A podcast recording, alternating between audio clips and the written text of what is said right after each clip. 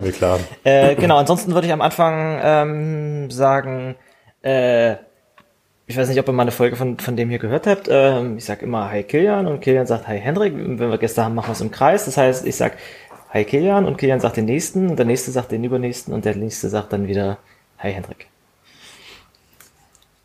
Okay, und dann Das ist aber wir schwierig, weil wenn du es immer, wir sind ja, oh Gott, Du, da, ihr müsst jetzt äh, im Kopf euch merken, wer noch nicht dran war und euch dann zufällig jemand anders aussuchen.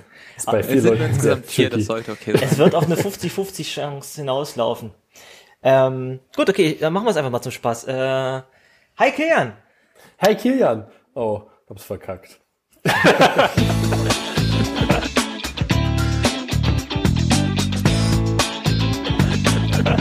Oh, Spaß. Äh, hi Kilian! Hey Finn! Hi Jörg. Hi Hendrik. Willkommen bei Akronymisierbar Folge 51 und wir haben dieses Mal wunderbare Gäste zu Besuch, nämlich den äh, Finn und den Jörg. Äh, schön, dass ihr da seid. Schön, dass wir da sein Hallo. dürfen. Ähm, wir hatten uns nämlich ein kleines Thema schon länger mal zurechtgelegt in unserem in unserem wunderbaren ähm, akronymisierbar äh, äh, Fan-Channel im Matrix äh, wurde dieses Thema vorgeschlagen. Ich glaube von Jörg. Und äh, Jörg war auch schon mal in der Sendung. Äh, frag mich jetzt nicht nach der Folgennummer. Und wir wollen heute reden über ähm, Rust im Linux-Kernel. Und das ist Auch jetzt so ein der Punkt. Thema. Das ist jetzt der Punkt, wo ich quasi schon raus bin. Bei Raster beim Linux-Kernel. Äh, bei Rust kann ich noch ein bisschen mitreden, beim Linux-Kernel nur ganz marginal. Aber äh, wie kommt es denn, dass ihr euch damit auskennt? Äh, wer seid ihr eigentlich und was macht ihr? Jörg.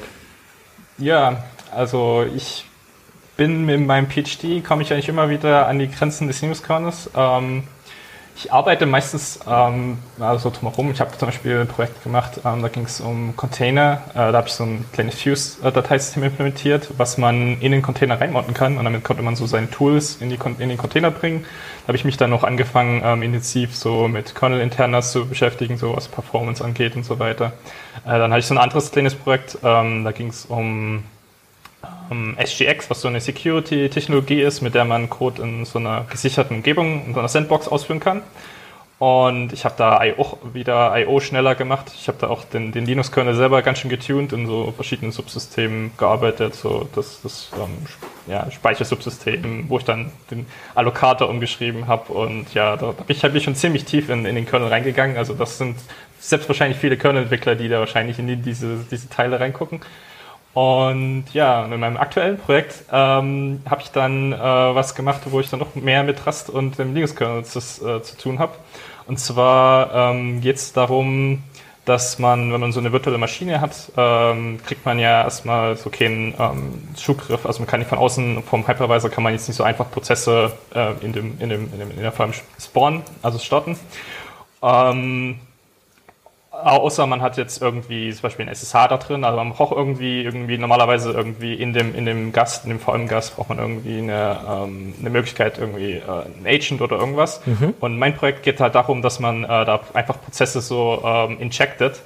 Ähm, also ich hänge mich dann an, in dem Projekt, was VMSH heißt, ähm, äh, an, den, äh, an die VM ran, ähm, von, vom, vom, Hyper, äh, vom, vom, vom Host aus und äh, spawn dann ähm, oder inject the Code in den, in den, in den Hypervisor, der dann in der Linux-VM ausgeführt wird und dann dort ein äh, Proc-Device mountet, also ein Dateisystem und eine kleine Shell äh, und die kann sich dann wieder nach außen hin verbunden.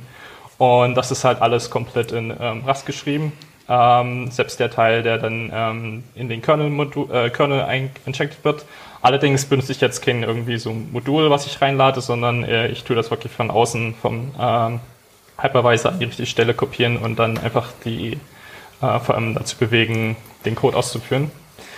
Du, du gehst jetzt schon extrem tief ins Detail Ah, rein. shit, ey. Äh, vielen Dank erstmal, Jörg. Die Frage war, äh, wer seid ihr und was macht ihr? ähm, vielleicht können wir da, also da sind, da sind ein paar, das ist, das klang super gut und ich habe auch ähm, auf, aufgrund meines, meines Studiums den Kontext gehabt, äh, einen Teil davon zu verstehen, aber vielleicht sollten wir da nach, nachher nochmal hinkommen.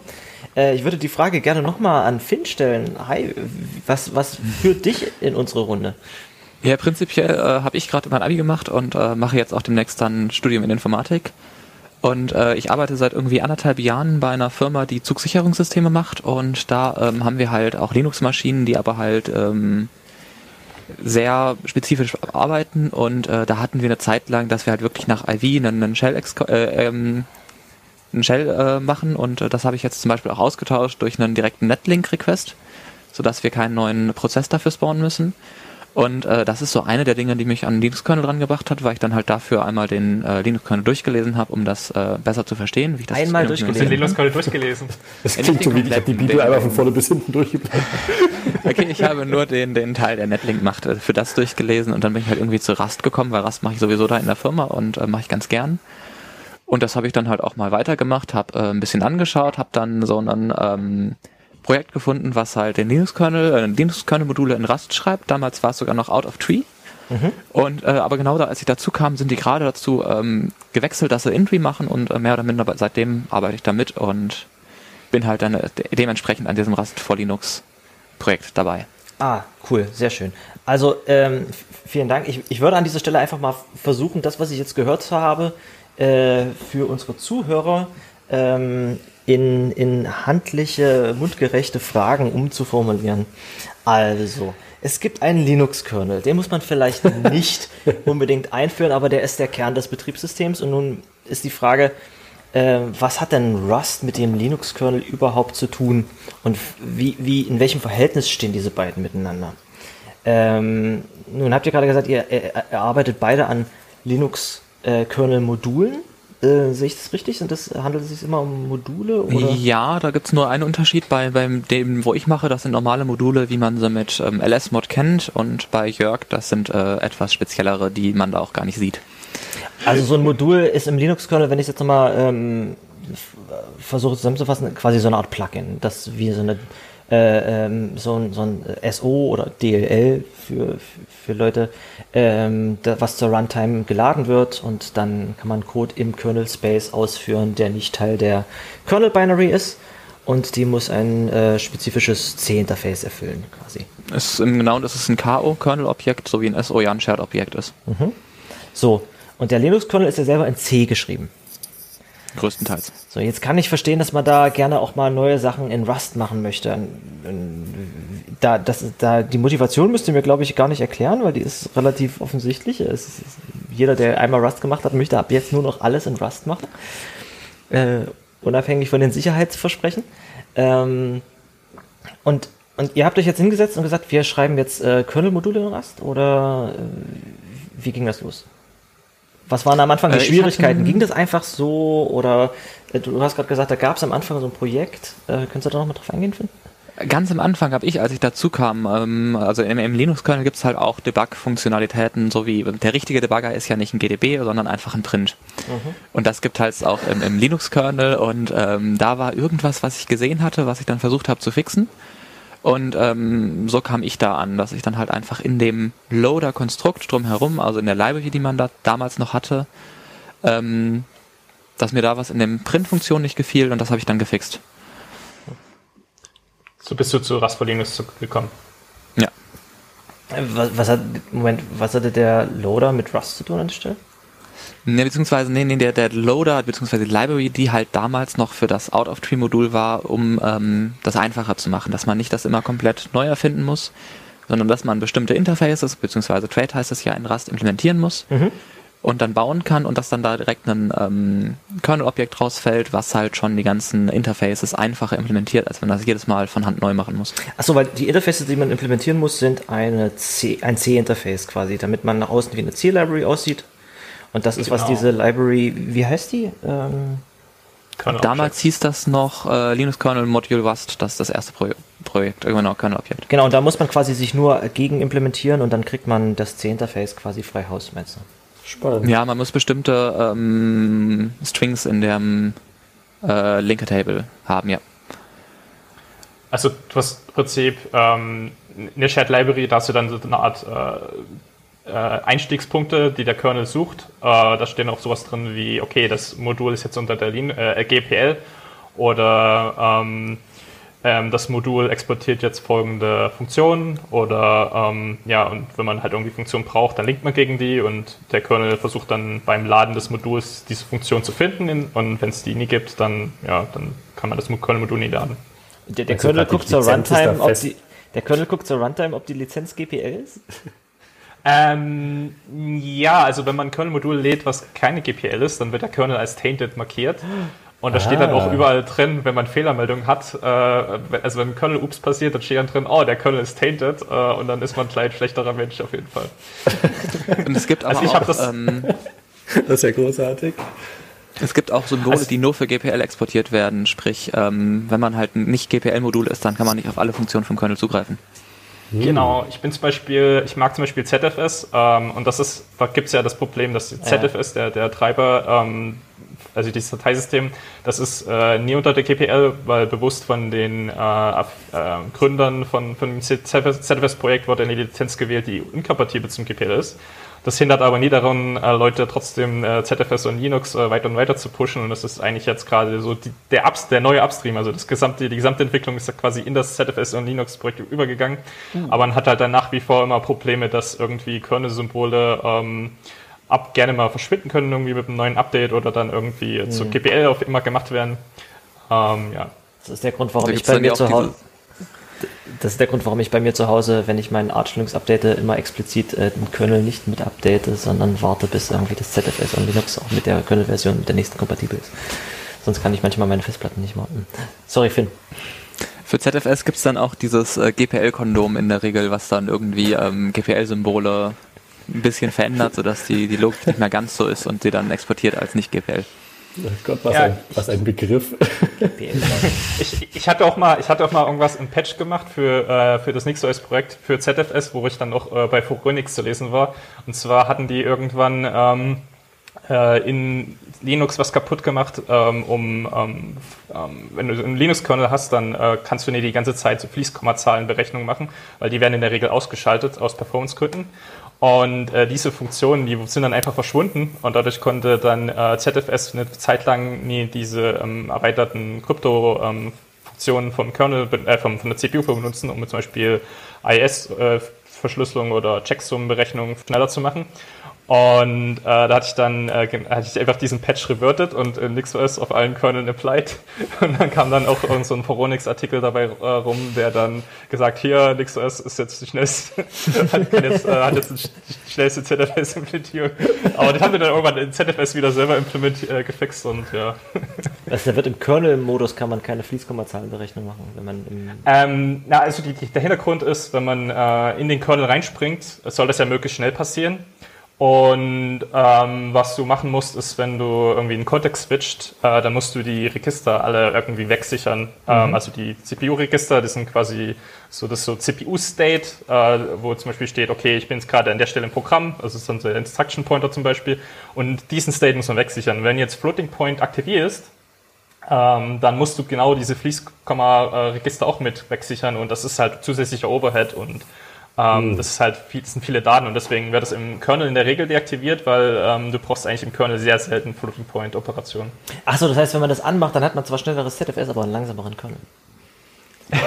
ja, also in ZFS wird das dann auch bloß in bestimmten Kontexten eingeschaltet. Da gibt es dann irgendwie Threads, die machen jetzt zum Beispiel Verschlüsselung und die machen das dann an, aber viele andere Teile, die brauchen dann keine äh, Floating Point Sachen. Operationen. Und auch sowas wie U128, der Rust-Typ, der ist auch in der Regel im Kernel deaktiviert und funktioniert nicht. Ähm, also 128-Bit Integer in dem Fall. Ja. Weil man für die auch Sonderhandstände machen muss, wenn man keine 128-Bit-Architektur hat, quasi. Ich weiß jetzt gerade nur, wie es im Rust-Teil ist. Ich meine, da ist es so, weil das äh, andere Compiler-Build-ins braucht. Ähm, Ob es im Rest des C-Codes ist, weiß ich gerade gar nicht. Ich habe hauptsächlich Rust bis jetzt im Kernel gemacht. Es ist auch ein super Detail. Also äh, nochmal kurzer äh, kurze Anmerkung aus der Regie. Wir fallen uns manchmal ein bisschen ins Wort. Also wenn ihr was sagen wollt, mal kurz die Hand heben, dann können die anderen auch Rücksicht auf euch nehmen. Super, cool. Also ähm, wir waren jetzt gerade an welchem Punkt? Ähm, welche Frage wollte ich jetzt nächstes stellen? Ja. Das ist alle. So, sorry, go ahead. Nee, sag. Ich, ich meine, das, das ist, das ist alles so viel mehr Low-Level, als mit was ich mich so jeden Tag auseinandersetze. Ich finde das absolut faszinierend. Ja, aber das klingt doch jetzt so, als müsste man quasi nur diese Library nehmen, äh, Linux Kernel Module Rust, äh, und sein Projekt damit bauen oder da, dagegen bauen und dann kann man ein Rust Kernel Modul bauen. Was ist denn daran jetzt so schwierig? Warum machen wir da einen ganzen Podcast drüber? Das ist halt mittlerweile anders, weil dieses ähm, Linux Kernel Modul Rust ist halt genau gerade deprecated worden, als ich dazu kam. Und wir sind halt zu einem Intwi-Modul rüber gewechselt, sprich wir haben jetzt, wenn das dann irgendwann mal gemerged wird von, von Linus Torvalds, haben wir in dem ähm, Linux Source Code direkt den Ordner Rust und da liegen die ganzen Abstractions drin. Und ähm, dann kann man sogar direkt einfach, ich kann dann die Datei ähm, drivers slash net slash dummy unterstrich rs.rs anlegen und ähm, muss das nur dem Makefile geben, dass du dieses Objekt auch bauen sollst. Dem, dem Kernel Makefile, cabled heißt das Ganze. Und dann wird es gebaut sogar mittlerweile. Und das ist diese gleiche Library, bloß äh, im Kernel äh, ja, sie ist, sie, ist, sie ist seitdem deutlich gewachsen. Das war irgendwie 4. Oktober 2020, als das gerade sich gewechselt hat. Seitdem ist einige Zeit vergangen, da ist ganz schön viel dazugekommen. Krass, das heißt, ich baue jetzt ähm, meinen Rust-Code zusammen mit dem Linux-Kernel. Ja. Ah ja. Wenn das aktiviert wird in der, äh, in der Config vom Linux-Kernel. Das heißt, wir unterscheiden jetzt zwischen äh, Rust-Code, der als Kernel-Modul gebaut wird, und Rust-Code, der direkt als Teil vom Kernel gebaut wird? Äh, die meisten Module kann man auch direkt ähm, in äh, äh, Build-in machen. Mhm. Sprich, äh, zum Beispiel dieses äh, Dummy-S-Modul, das habe ich halt geschrieben. Es gibt diesen Netzwerk-Dummy, der war früher in C. Gibt es auch noch den C und ich habe halt gerade noch ein PR offen, dass der auch in Rust geschrieben ist, eine, eine zweite Implementation, mhm. um zu zeigen, wie das gehen würde. Äh, den kann ich auch zum Beispiel Build-in machen, dann ist das ähm, gar kein Modul, sondern es ist direkt in jedem Kernel, der damit gebaut wird, worden ist, drin. Und ähm, wenn ich das halt nicht als Build-in mache, dann ist es ein Modul, was ich nachträglich laden kann. Ach, das ist, äh, wenn ich jetzt meinen Kernel selber baue, was ich so als optionales an, Anfang mit genau. anchecken würde. Quasi. Ja, also ähm, warum will man sowas im Kernel, im Kernel Tree mit drin haben? Also der Kernel entwick entwickelt sich halt ähm, ziemlich schnell weiter ähm, und ähm, innerhalb also die Kernel-APIs sind halt alles andere als stabil. Also wenn man ein externes Projekt hat, dann hängt man da immer hinterher eigentlich. Mhm. Also du musst dann eigentlich, du musst eigentlich, das ist eine Vollzeitaufgabe, wenn du ein Out-of-Tree-Kernel-Modul äh, entwickelst. Deswegen will man das schon mit in, äh, im Tree drin haben. Zumal ähm, es dadurch auch halt hier bessere Bildsystem-Integrationen gibt, ähm, dass man halt wirklich das mit, dem, mit den Makefiles, die der Kernel benutzt, äh, verwenden kann. Also zu dem Coupled kann ich vielleicht nochmal was sagen. Ähm, es gibt also make, make, gute Makefile-Systeme zu schreiben, ist schon ziemlich schwierig. Ähm, ein Carbuild ist eigentlich, würde ich sagen, einer der besseren Systeme, die ich da jetzt gesehen habe. Also das ist auch ähm, ganz gut, wenn man mal irgendwie so Benchmarks machen will, so ein Linux-Kernel compilen, äh, da kriegt man schon alle Cores ordentlich ausgelastet. Ähm, und es sind auch, ist auch die Abstraktion auch so ziemlich ähm, elegant, würde ich sagen. Also ja, ich, ähm, wieder diese, diese Config-Optionen, die man da definiert, ähm, die da irgendwie Features einschalten, wie das integriert ist, ist schon ähm, ziemlich nett gemacht. Ähm, und ich glaube, ähm, Finn hat auch irgendwie am Anfang an diesem Kabelsystem da Sachen mit äh, integriert, um, um den, den Rust-Compiler, der da ähm, äh, der zum äh, Kompilieren von Rust verwendet wird, dass, dass quasi der verwendet wird, anstatt dass wenn irgendwie durch, durch das Cargo-Build-System geht, was ein normaler Weg ist, wie man Rust baut. Das heißt, ihr habt jetzt ähm, direkt selber mit am Linux-Kernel und an der Integration von Rust im Linux-Kernel mitgearbeitet? Ja, mehr oder minder. Also das, das, ähm, da muss ich leider sagen, das habe ich nicht gemacht, was äh, Jörg gerade meinte.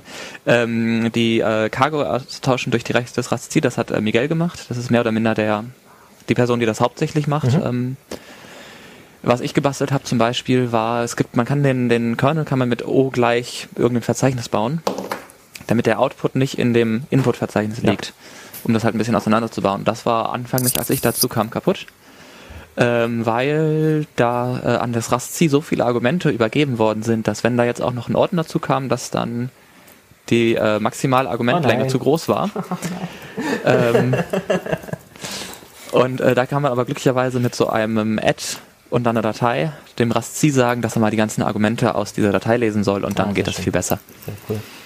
Und ähm, äh, das heißt, der, der, äh, der Linux-Kernel, wenn er gebaut wird, der hat wahrscheinlich dann irgendwie eine bestimmte Rust-C-Compiler-Version gepinnt und benutzt Aktuell die? ist es gepinnt. Genau, und, es ist ge Und benutzt ihr dann noch Cargo oder wird direkt ähm, Rusty aufgerufen? Es wird direkt Rasty rausgerufen. Es war Anfang nicht Cargo, es ist komplett rausgeflogen, Mhm. ähm, weil es halt auch deutlich einfacher ist. Es ist zwar ein mehr oder minder ins, äh, unstable Interface, Mhm, vor allen Dingen da wir einen Beta-Rasty nutzen aktuell. Wir nutzen den 1.45er, aber es ist komplett Rasty und wir haben auch eine Clippy-Integration, dann auch über Clippy direkt und nicht über irgendwie Cargo und wir haben auch Rastox, machen wir auch. Nicht schlecht. Und, und aber ich schätze mal jemand, der einen, ähm, einen Linux-Kernel-Modul, ich nenne es jetzt einfach mal Modul weiterhin, ähm, baut, der wird auch nicht viele externe Dependencies damit reinlegen. Also was wie Serde oder, oder was, was, was man sonst noch so benutzen könnte. Das wird, ist, ist da wahrscheinlich, gibt es irgendwelche Mechanismen oder ist es einfach nicht möglich, externe Libs zu verwenden? Aktuell ist es einfach nicht möglich, externe Libs zu verwenden. Man kann die natürlich selber vendoren und dann kann man das hinbekommen. Dann liegen sie Aber, aber quasi ähm, mit im, im Linux-Tree mit drinne. Genau, das ist halt gerne mal problematisch wegen ähm, den Lizenzen. Mhm. Es ist auch noch, wir haben ein eigenes Makro ähm, Crate mit drin, so, so ein POC-Makro. Mhm. Und dafür wollen wir auch irgendwann mal Syn nutzen. Das ist auch so eine Dependency von Serde. Ähm, das haben wir aber auch noch nicht sinnvoll hingekriegt. Zum einen wegen Lizenzen, glaube ich, und auch zum anderen, weil es halt irgendwie kompliziert ist. Ja, genau. Die meisten ähm, Crates sind ja irgendwie unter Apache slash MIT Lizenz oder sowas nicht. Welche war das? Äh, Lizenzen sind meistens. Das sind die in der Regel, ja. Genau. Und, und ist, ist das ein Apache MIT, genau. Ist das, ist das kompatibel? Soweit ich weiß nicht. GPL, doch.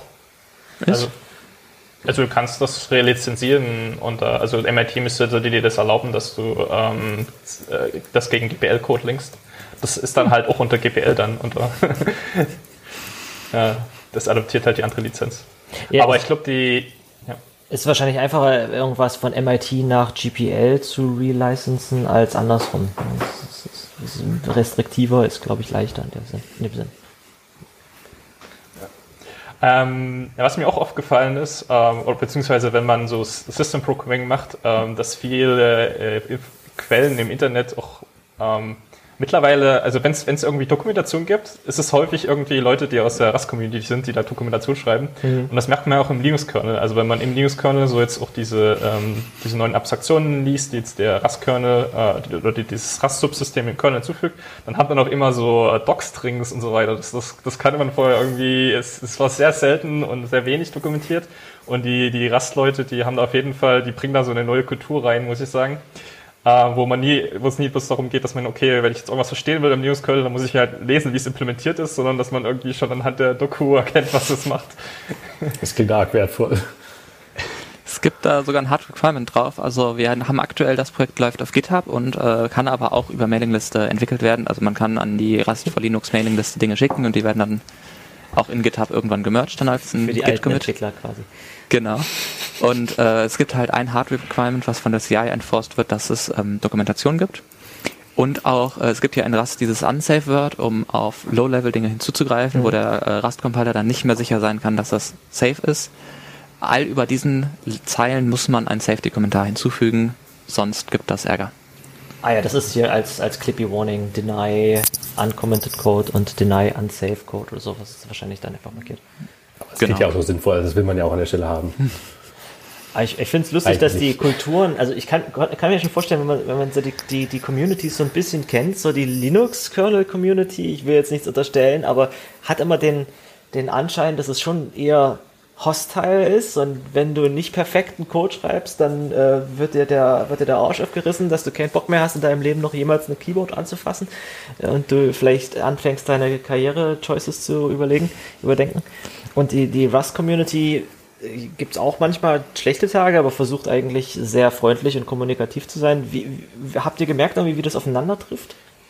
Auf jeden Fall. Ich bin ja auf jeden Fall in der Mailingliste. Ich bin zwar auch auf der Linux-Kernel-Mailingliste, da lese ich aber nicht so viel, weil das einfach sehr viel Traffic ist. Aber auf der Mailingliste schon allein, wo einfach nur Rust for Linux ähm, ist und wo dann halt gerade, wenn die, die Merge-Windows sind und äh, Miguel wieder einen Patch Richtung Linux geschickt hat, dann ähm, kommt da schon viel zurück und hier, das ist ja unschön und hier, das ist ja noch gar kein richtiger Treiber und hier, das ist zwar ein ähm, Binder-Treiber, den Mhm. gibt's schon in Rust, aber der fehlt noch so ein kleines Ding wie ähm, Dateisystem. Da ist eine, eine große Front. Also das ist ein ganz anderer Ton, der da herrscht, meinst du? Und äh, Miguel ist jetzt äh, einer von den Linux-Leuten oder, oder wer, wer, ist Miguel? Miguel hat eine, also ist einer der Linux-Leute, hat, soweit ich weiß schon diverse Commits auch, auch so in, in Upstream Linux drin und das ist mehr oder minder der Hauptmann von, ähm, von dem Rust for Linux Projekt und soweit ich weiß, ist er mittlerweile auch irgendwie über Google irgendwo bezahlt, aber nicht direkt. Das bin ich aber auch nicht ganz sicher. Ah, krass. Ähm, ja, also Google hat auch irgendwie da so einen Fuß drin äh, in, in, in dieser ganzen Rust-Entwicklung. Äh, die sind auch sehr interessiert, ähm, zum Beispiel den Kernel in, mit Clang zu kompilieren, ähm, was eigentlich auch so ein, ein, ja, eine Vorbedingung war, damit dieses Rust for Linux-Projekt überhaupt möglich ist, ähm, weil, ähm, äh, ja, weil ähm, bevor der Kernel nie mit Clang kompilierbar war, konnte man halt nie wirklich Rust äh, Bindings dafür bauen, weil dieses ganze, äh, wie Bindings generiert werden, das basiert ja alles auf, alles auf LVM also und Clang-Parser, deswegen ähm, hat es halt nie funktioniert. Und ähm, Google hat halt auch sehr ein starkes Interesse daran, äh, Kernel, den Linux-Kernel mit äh, Clang zu bauen. Das machen die auf ihrer Android-Plattform. Die haben, äh, und das hat dann halt auch den, den, äh, die Konsequenz gehabt, dass dann so viele Security-Hardenings, die so in so einem C, äh, so einem Clang drin sind, dass die mittlerweile auch äh, für Linux-Kernel benutzbar sind. Äh, Watson ist einer der Leute, die dabei sind. Äh, die, der kommt von Google, der macht das Binder-Interface hauptsächlich und schreibt das halt damit dann das ähm, Binder, das ist ja dieses ähm, Security IPC System unter Android, damit das dann in Rust läuft. Und Nick ist auch dabei. Nick ist, äh, macht nicht so viel an dem Rust-Kernel, aber der macht hauptsächlich das ähm, Klang for Linux heißt, glaube ich, das Projekt, also dass man ähm, Klang mit Linux bauen kann. Dabei ist aber interessant, dass man den Linux-Kernel mit Rust-Support unter x86 sogar mit GCC bauen kann. Ganz kurz. Und dann braucht man nur das Klang für ähm, den Rust-Part.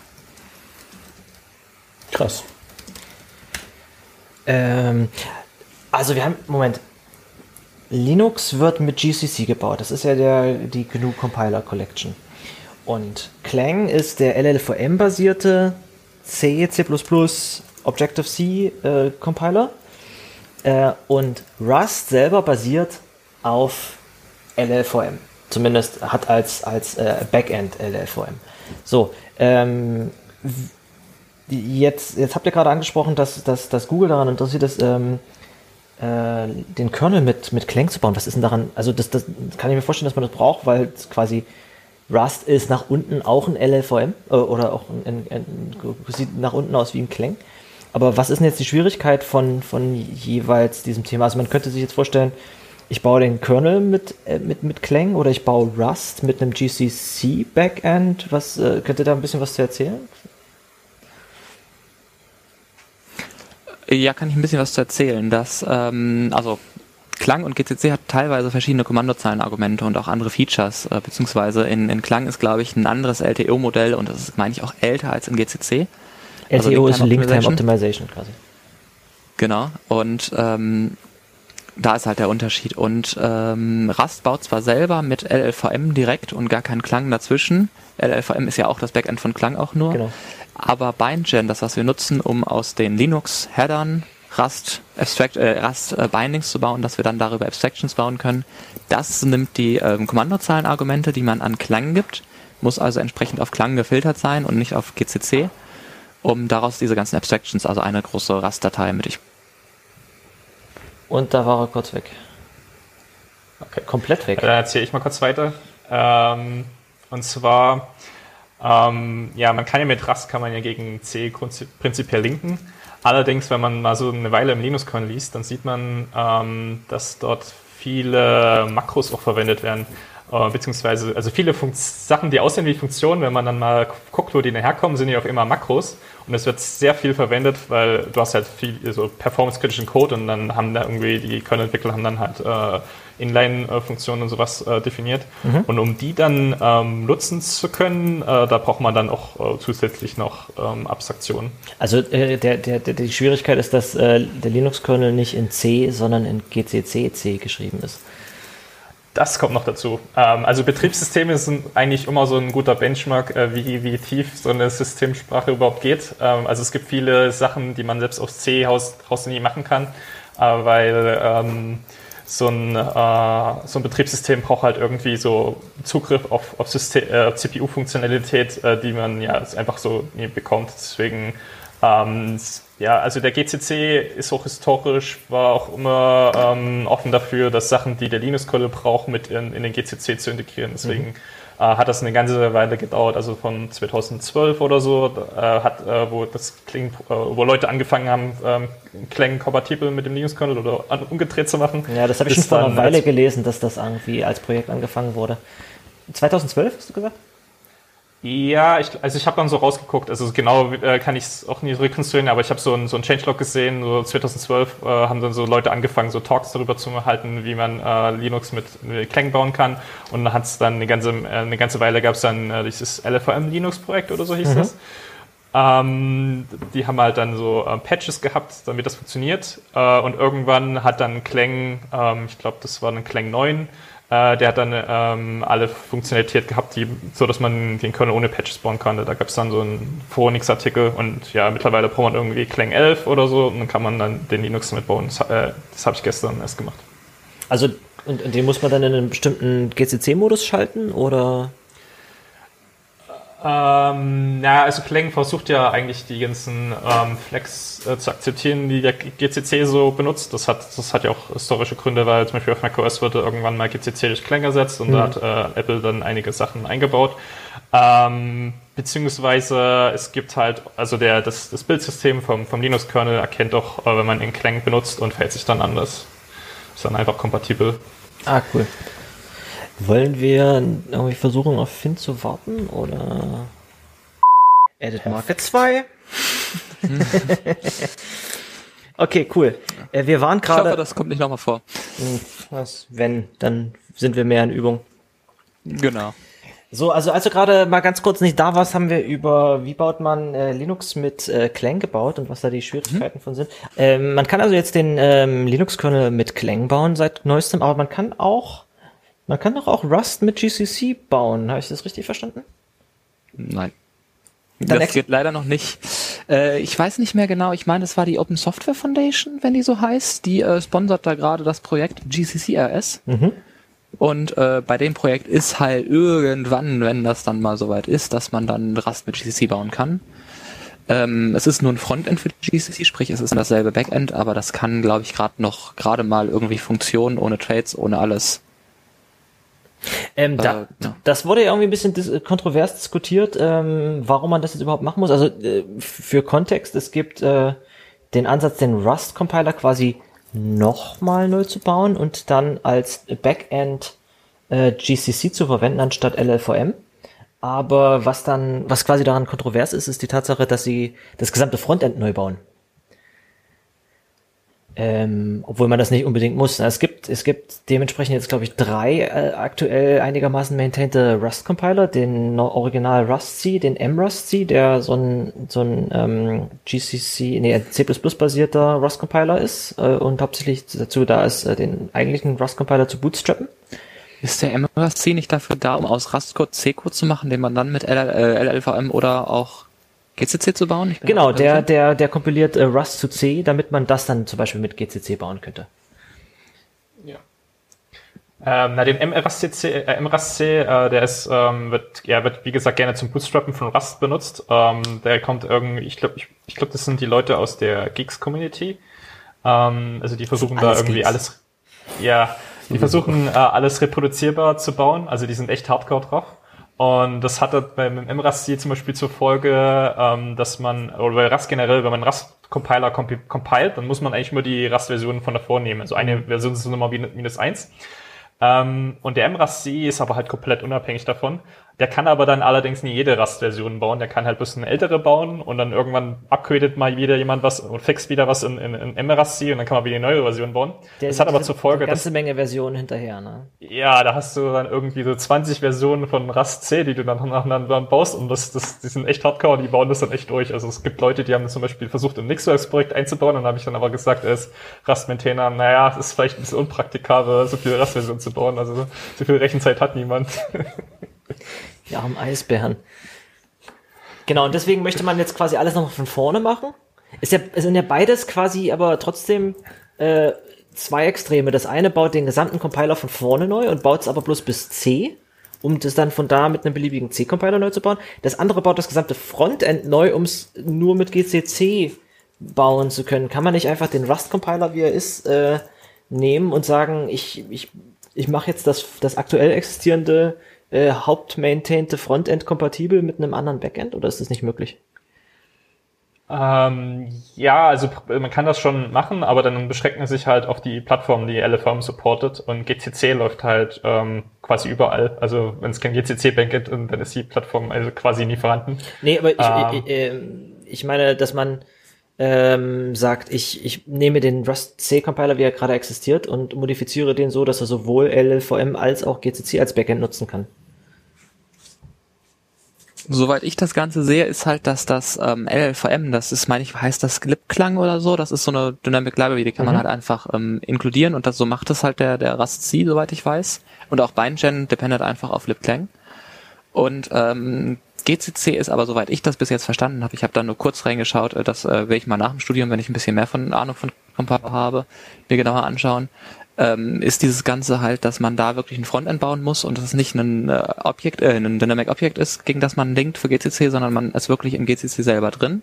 Sprich, man muss es auch in C schreiben, damit es sinnvoll funktioniert oder halt direkt ein, ein Static mhm. ähm, GCC Binding zu Rust, das würde auch funktionieren, aber ähm, sie haben sich für direktes C entschieden. So, also das heißt, es gibt jetzt diesen GCC-RS Compiler noch gibt's ihn nicht wirklich. Noch gibt's ihn nicht wirklich, aber der soll dann quasi derjenige sein, mit dem die ganzen Rust-basierten äh, C-Kernel-Module, äh, die Linux-Kernel-Module gebaut werden. Wenn, das ist irgendwann mal die Hoffnung, genau, aber aktuell ist es halt, dass es einfach mit, mit ähm, Rust C gebaut wird. Achso, also das heißt, momentan geht's schon irgendwie, aber ich muss einen Linux-Kernel mit äh, Clang bauen, damit ich da meine Rust-Module ran, ranlinken kann. Mm, das, wie ich das am Anfang schon mal gesagt hatte, das ist nicht auf allen Systemen so. Also zum Beispiel auf x86 habe ich das schon getestet. Es ist zwar kein Requirement, kann also jederzeit brechen, aber ich habe auf x86 den Linux-Kernel mal gebaut und da habe ich den mit GCC den C-Teil gebaut mhm. und dann mit einem normalen Rust-C den anderen Teil und das hat auch funktioniert und hat auch gebootet. Ah, cool. Aber das war dann nicht äh, gelinkt, sondern äh, das war dann dynamisch geladen.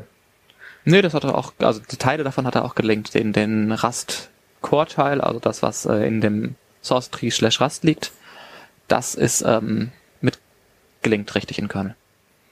Ah, okay, krass. Also es, es geht irgendwie. Es könnte noch besser gehen, aber es geht bereits irgendwie. Es ist halt, es kann halt jederzeit irgendwie brechen und das ist dann halt natürlich auch irgendwie unschön. Deswegen gibt es da keinen es gibt kein Ja, das funktioniert, sondern probier es aus, maybe funktioniert's. Achso. Hat, hat der Linux-Kernel eigentlich, wie ist der, wie ist der Entwicklungsprozess von Linux-Kernel? Haben die CI, kann man da irgendwie sagen, hier, das, äh, mein Rust-Modul äh, funktioniert heute und morgen kriege ich eine E-Mail, weil es nicht mehr funktioniert, oder muss man das selber machen?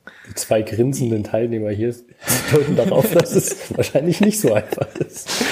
Äh, für das Rust ist es sogar halbwegs einfach, für alles andere ist es nicht so einfach. Es gibt da ah. ähm, den Google Sky, Skylars, glaube ich, heißt es. Ich weiß gerade nicht mehr genau, wie er geschrieben wird. Das ist ein, ein ähm, Syscall-Crawler, Fusia, glaube ich. Ähm, und so weiter fort. Der nimmt dann halt, also normalerweise wird der Linux-Kernel auf der Mailingliste entwickelt. Linux-Kernel at mhm. äh, ist, glaube ich, die Mailingadresse.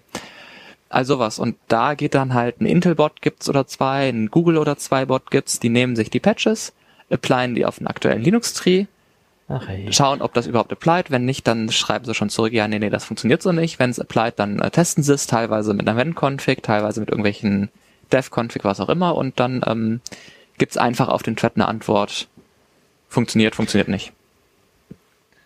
Darf ich da habe ich auch eine, habe ich auch eine ähm, Geschichte aus aus meinem äh, persönlichen Umfeld und zwar ähm, wir haben für, für unser Projekt äh, wollten wir dann so ein experimentelles äh, Feature benutzen, was irgendjemand auf der ähm, Kernel-Mail-Liste gepostet hat. Das wurde ähm, quasi bei Red Hat entwickelt. Ähm, das hat was mit VMs zu tun. Ähm, und das wurde halt von so einem Intern entwickelt, der bei, Ras äh, bei Red Hat gearbeitet hat für ein paar Monate. Und so habe ich mir die letzte Version gezogen, habe das versucht zu applyen, das hat dann irgendwann funktioniert. Ähm, und dann habe ich das versucht zu kompilieren und habe ich gesehen, okay, so wie der Patch da gepostet wurde, hat er nie compiled.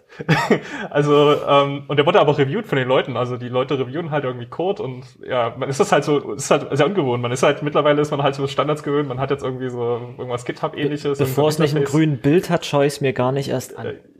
Genau, genau. Und auf dem, auf, dort werden halt irgendwie so Sachen schon äh, reviewed und so, die, die würden nie bauen.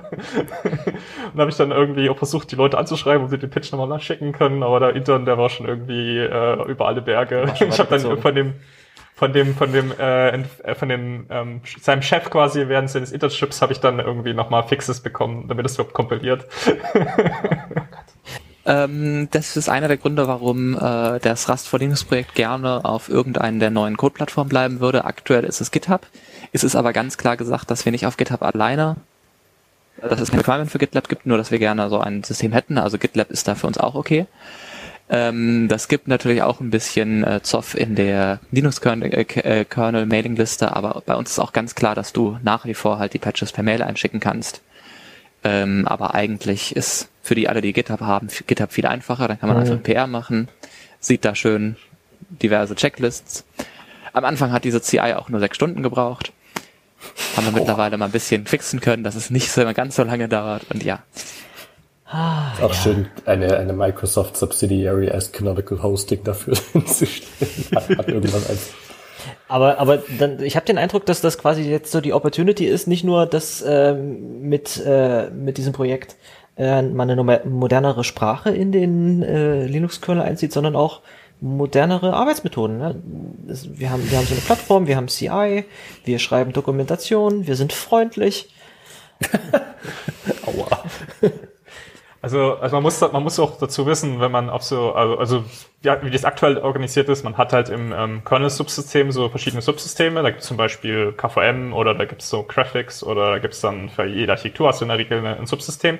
Und du musst dann erstmal, äh, wenn du irgendwie ein Patch schreibst, musst du erstmal rausfinden, okay, wo geht das jetzt eigentlich hin? Also wen muss ich jetzt anschreiben? Ähm, weil wenn man ja, also das war so meine erste Erfahrung, äh, mein erster Patch im Linux-Kernel. Ich habe da irgendwas ähm, gemacht am, am Netzwerk. Das war so ein, so ein Interface, was ich da einfach hinzugefügt habe. Ähm, habe das dann, äh, weil das, das hat was mit Bridges zu tun, das ist so ein Netzwerk-Feature, ähm, habe ich das irgendwie an die Bridges-Mailing-Liste geschickt. Und da kam dann erstmal nichts. Äh, da habe ich mir das dann aber damit auseinandergesetzt, habe gesehen, okay, da gibt es jetzt noch mehr Mailingliste, da gibt es zum Beispiel noch eine speziellere NetDiv-Mailingliste. Habe ich dann da den Maintainer mit ähm, ähm, gecc'd, quasi also mit, mit dem E-Mail dahin geschickt und dann wurde es dann noch übernommen. Äh, da ging es dann relativ schnell. Also man muss erstmal rausfinden, wo schicke ich das, den Kram hin und dann hast du halt irgendwie so, ja, du brauchst erstmal ein elaboriertes Mail-Setup. Ähm, also du wirst auf jeden Fall Filter haben, die äh, diese einzelnen Mailings voneinander trennen, dass mhm. sie alle in deiner normalen E-Mail-Inbox landen. Ansonsten, wenn du so einen 0815 ähm, Mailer benutzt, dann ähm, geht das geht der halt in die Knie, weil der kommt halt mit diesen ganzen äh, Zehntausenden von E-Mails, die sich da in kurzer Zeit ansammeln, kommt er einfach nicht klar. Äh, das heißt, äh, viele Leute, die sich dann damit mehr beschäftigen, die gucken sich dann so Konsolen-Clients an wie, wie Mod oder ähm, mittlerweile gibt es was, äh, so, so eine Art Mail-Indexer, der heißt Not Much, ähm, wo dann die Mails einsortiert werden und äh, ja, indiziert werden damit das Ganze überhaupt äh, skaliert auf, äh, was im Linux-Kernel so herumkommt. Also es ist halt kein Witz. Also ich habe jetzt irgendwie mich vor KVM habe ich mich äh, auf die Mailingliste habe ich mich vor zehn Wochen äh, subscribed und da sind bestimmt so ein paar tausend E-Mails schon zusammengekommen. Also das ist schon. Das, das ist, ist immer so ein bisschen so ein Rite of Passage, kann ich mir vorstellen, dass man sich überhaupt erstmal reinfuchsen muss. Mit wem muss ich reden? Wo muss ich schreiben? Äh, welchen, welchen Ton muss ich finden, damit die Leute mich überhaupt beachten oder so? Ist das so? Äh, ja, es ist, äh, ja gut, wenn man jetzt ein Patch checkt, ist das recht formell. Also man muss halt äh, das richtige Git-Kommando kennen, äh, das diesen Patch konf äh, konfiguriert. Also meine Empfehlung wäre, wenn man sowas macht, ist, ähm, oder das Einfachste, was ich finde, ist äh, im, im, in äh, Git kann man, oder das Same Git kann man so konfigurieren, dass es ähm, den Commits nimmt und die als äh, Patches formatiert und dann in, in den eigenen IMAP-Server ähm, als Draft einbringt. Und dann kann man von dort aus, wenn man dann den in seinem Traffolder drin hat. Äh, kann man äh, von dort aus kann man dann äh, die Drafts bearbeiten und kann sagen, okay, ich schicke jetzt mal die auf die Mailingliste. Äh, ich würde sagen, das ist so der einfachste Weg, wenn man jetzt äh, nie sich so voll committen will auf, auf einen Kommandozeilen-E-Mail-Client. Ähm, ich glaube, der Standardweg ist quasi, dass man ähm, im E-Mail-Client, ähm, man sagt man, ähm, also sagt man git format patch, ist also mhm. der eine Befehl, der, der spuckt dann den Patch ähm, als E-Mail formatiert, also wirklich so als, als raw Plaintext E-Mail mit, mit äh, äh, Sub, äh, Titles und so weiter. Äh, wird das dann ausgespuckt und das pipet man dann in den anderen Git-Command, der dann Send-E-Mail heißt und der schickt das dann an die richtige Mailingliste. Das ist der normale, das ist so der ursprüngliche ähm, Workflow. Uh, und irgendwann, uh, dieses ganze Pull-Request-Feature, ich weiß nicht, also das will wahrscheinlich die meisten nicht wissen, wo das echt herkommt. Das kommt ja auch aus der Curling-Mailinglisten. Mhm. Äh, und zwar, wenn das, wenn der Patch dann irgendwann zu groß wird, dass man den nicht mehr komplett äh, als Patch senden will, wenn man zum Beispiel, ich bin jetzt zum Beispiel Bluetooth-Maintainer oder so, dann kriege ich eine ganze Menge Patches rein und irgendwann will ich meine Änderungen äh, ja mal an, an, an den Mainline-Kernel schicken, also an Torvalds, das ist quasi so eine Art Hierarchie, mhm. äh, wie das dann so hochtropft. Und dann äh, wird dann so ein, Main, äh, so ein, so ein Subsystem-Maintainer, der würde dann halt äh, Linus eine E-Mail schicken, okay, hier, äh, ich pull mal bitte von diesem Git, also das ist dann wirklich ein Pull-Request, ist dann eine E-Mail, wo dann drin steht, okay, äh, pull mal bitte die folgenden Changes von folgender Git-Revision ähm, und das wird dann so formatiert von Git und dann würde dann halt vorwärts hingehen und dann dieses, dieses von diesem Git pullen. Das ist ja, das ist ja eine Erstens common, das Ding aber common, äh, ganz kurz, das ist ja eine common Misconception, dass das, dass ein Pull Request ein Pull Request ist. Und deswegen heißt es ja auf GitLab dann noch Merge Request, was eigentlich der sinnvollere Begriff ist. Sorry. Äh, eigentlich muss dann, bevor das abgesendet werden kann, das auch erst noch eine Woche auf Linux Next rumbaumeln, damit das dann in, in Torvalds gemercht werden darf. Okay, und da wird das da wenigstens irgendwie getestet oder liegt das da einfach bloß rum, damit es ein bisschen reift? Das wird, also das liegt darum, damit es halt getestet werden kann und vor allen Dingen, damit auch alle Subsystem-Merges miteinander getestet werden kann mhm. und gerne gibt es sowas auch mal Merge-Konflikts. Mhm. Wenn ich das richtig verstehe, sitzt da sogar jemand rum und schaut die ganze Zeit, gibt das Merge-Konflikts? Wenn ja, versucht die Person das sogar zu fixen, äh, schickt dann an die beiden ähm, Tweets, die den, den Merge-Konflikt haben, eine Mail mit dem, hier, das ist der Possible Fix. Ähm, bitte redet doch mal mit dem anderen Subtree, der, der das Problem hat, ähm, um euch zu einigen, wer jetzt das, das am besten macht und wie er es macht. Und im Endeffekt ist ja Rust for Linux auch nur ein eigener äh, ein, ein Subsystem. Oh, aber das heißt dann quasi, wenn, wenn, wenn mein Code, mein Patch, die, den ich irgendwann mal einreichen möchte, und weiß Gott, ich werde wahrscheinlich nie was an den Linux-Kernel aber wenn der diesen ganzen, diese ganzen Ochsentour durch ist, muss ich mir wahrscheinlich das komplett nochmal selber dann wieder per Rebase-Pull runterziehen und die Änderungen, die seitdem drauf gemacht wurden, äh, wieder bei mir reinziehen, damit das ist bestimmt auch jedes Mal ein ganz schöner Hessel, oder? Ja, ja, also wenn dann irgendwie so ein Merge-Konflikt auftreten sollte, oder beziehungsweise wenn man ähm, so die Iterationen macht, äh, also bei Git, bei GitHub oder so sagt man ja einfach, okay, ich update jetzt meinen mein Pull-Quest einfach äh, und dann habe ich da die neue Version drin. Äh, was dann beim ähm, Linux-Kernel passiert ist, du hast an diese Patches oder wenn du dieses Format-Patch machst, äh, dann kannst du daran auch noch eine Versionsnummer mitgeben.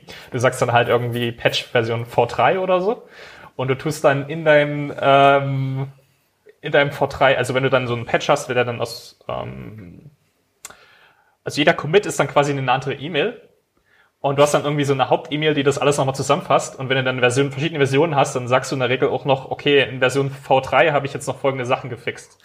Ähm, weil das Code, der Code-Review funktioniert quasi so, du hast dann halt für jeden Commit ist eine eigene Datei und die Leute, die dann äh, deinen Code äh, kritisieren, die tun dann halt inline äh, in den, in den Patch äh, Sachen ähm, kommentieren. Also die, die, die sagen, die nehmen dann dieses Diff, was dann mit in den Mail-Body drin liegt und, und schreiben dann so Inline-Kommentare da dran. Ähm, ein Nachteil, den ich zum Beispiel sehe, ist, dass zum Beispiel, du siehst, du kannst ja nicht bei GitHub, kannst du zum Beispiel dann sagen, okay, jetzt gib mir mal mehr, mehr Kontext oder so. Ich muss jetzt mal mehr von der Datei lesen. Das geht ja dann nie, weil das ist ja bloß eine E-Mail, da steht selbst der Patch drin.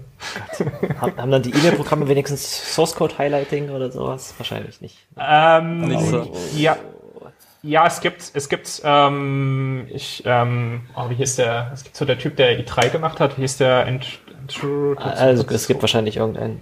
Äh, es gibt ein ARC oder so. Oder es gibt ja dieses andere. Es gibt so, ein, ähm, so eine Git-Hosting-Plattform, die auf Mailing-Messen basiert. Äh, ja, Source hat. schon mal verwendet. Source, Source hat, ja, Source hat ist mega. Ähm, und also die kümmern sich darum, dass, dass diese ganze Workflow besser wird. Also die haben da so ein paar Sachen äh, eingebaut, uh, um das erträglicher zu machen. Unter anderem haben die einen neuen Mail-Client geschrieben, der dann genau diese Features hat, die man auch braucht, um dieses, an diesen Mailinglisten teilzunehmen zu können. Wir bauen eine Git-Hosting-Plattform. Lass mal einen Mail-Client schreiben. Ich meine, das hängt zusammen, klar, aber es ist auch so ein schöner Gedanke. Ein Vorteil von diesen alten Mailinglisten ist natürlich irgendwie, dass äh, bei, bei GitHub und GitLab wird ja die, die SAI läuft ja nur auf dem dem Head von deinem deinem PR und ähm, bei den Mailing-Robotern ähm, hier, die der von Intel und so, die applyen das halt auf den aktuellsten Tree, soweit ich weiß. Hat natürlich den Vorteil, dass man da weiß, das funktioniert mit dem aktuellen. Und bei, bei GitHub ist irgendwie nur so, dass es mit dem, was aktuell hier drauf ist und äh, wir schauen, ob es einen Konflikt gibt. Wenn es einen Konflikt gibt, dann ähm, zeigen wir das zwar rot an, aber wenn es keinen Konflikt gibt, dann wird das wohl schon funktionieren. Oh, yeah, yeah. Äh, gut, also jetzt haben wir uns ein bisschen verirrt in, wie ist eigentlich der Arbeitsablauf von, von Linux-Kernel-Entwicklung. Ähm, ihr habt jetzt gesagt, der ähm, Rust in Linux hat quasi seine eigene ähm, auf einem 21. Jahrhundert basierende Hosting-Plattform und macht das über, über GitHub oder GitLab? GitHub oder? aktuell. Und da funktioniert es dann quasi dann so, dass, dass ihr auf dem entwickelt, immer so ein bisschen hinterher seid, da euren eigenen Linux-Fork habt und dann alle paar so und so mal sagt, hier, mach mal bitte Merge in den Upstream vom, vom Linux-Kernel oder wie ist der Ablauf da? Mehr oder minder, genau. Wir haben dann zwischendurch so, einen so einen riesen Pull-Request, der ist dann so 5000, äh, 5000 Files changed. Da steht dann, der heißt dann auch einfach äh, sync äh, 5.15 mhm. RC1 oder was auch immer. Und äh, damit machen wir dann einmal, dass wir es aktuell machen und dann, ja. Und äh, muss das dann nochmal reviewed werden oder liest auf dem auf eurem äh, Branch jemand mit äh, aus dem aus dem Mainline-Kernel und sagt dann, das ist okay so? Weil ihr könntet ja innerhalb von den vier Wochen, die ihr an dem Ding arbeitet, irgendwas einschleichen und das dann mitmerchen. Das würde dann eventuell. Wir schicken dann, also am Endeffekt, wenn das dann wieder in, in den Upstream werden soll, also wenn es in Linux Next geht und auch danach in, in Linux selber hoffentlich irgendwann mal, ähm, dann ähm, machen wir auch wieder nur so einen Check, äh, mit einem Git Format-Patch. Mhm. Und da ist dann halt nur die Rust-Changes drin. Sprich, ähm, das wird dann reviewed. Und was wir machen, da können wir auch alles Mögliche machen. Wir haben die kompletten .github-Ordner mit drin, den brauchen wir ja für die GitHub CI. Mhm. All das wird auch gar nicht mit ähm, committed. Die README von uns wird nicht committed, wo halt so ein bisschen GitHub-spezifische Dinge drinstehen, da stehen Rust-spezifische Dinge. Das wird nicht mit committed, weil das interessiert auf Upstream niemanden. Äh, das sind, das sind also zwei, die haben also nicht mal eine Common History, irgendwie, diese beiden Repos. Mm, doch, die Common History gibt's schon, aber es gibt halt äh, auf dem Linux, auf dem äh, Rust for Linux, Linux gibt es Commits, die niemals in dem äh, Upstream Linux gemerged werden. Ah, abgefahren. Krass. Da setzt sich dann Miguel immer hin, irgendwie so ein bis zwei Tage, kratzt alle, ähm, äh, alle Patches raus, die dafür interessant sind, sucht dann, wer hat diesen Change gemacht, weil man muss ja auch immer dieses ähm, äh, Certification heißt das, meine ich, also dieses ähm, Signed Off By mhm. Zeile mit drin sein und dann zum Beispiel Finn Behrens. Und ähm, so muss das dann halt alles dann äh, formatiert werden und dann geht das an die Mailingliste, wie das andere auch. Krass. Was ist denn jetzt momentan schon äh, Rust im Linux-Kernel? Ist schon irgendwelchen Code, äh, irgendwelcher Code dabei, den ich eventuell schon benutze? Oder?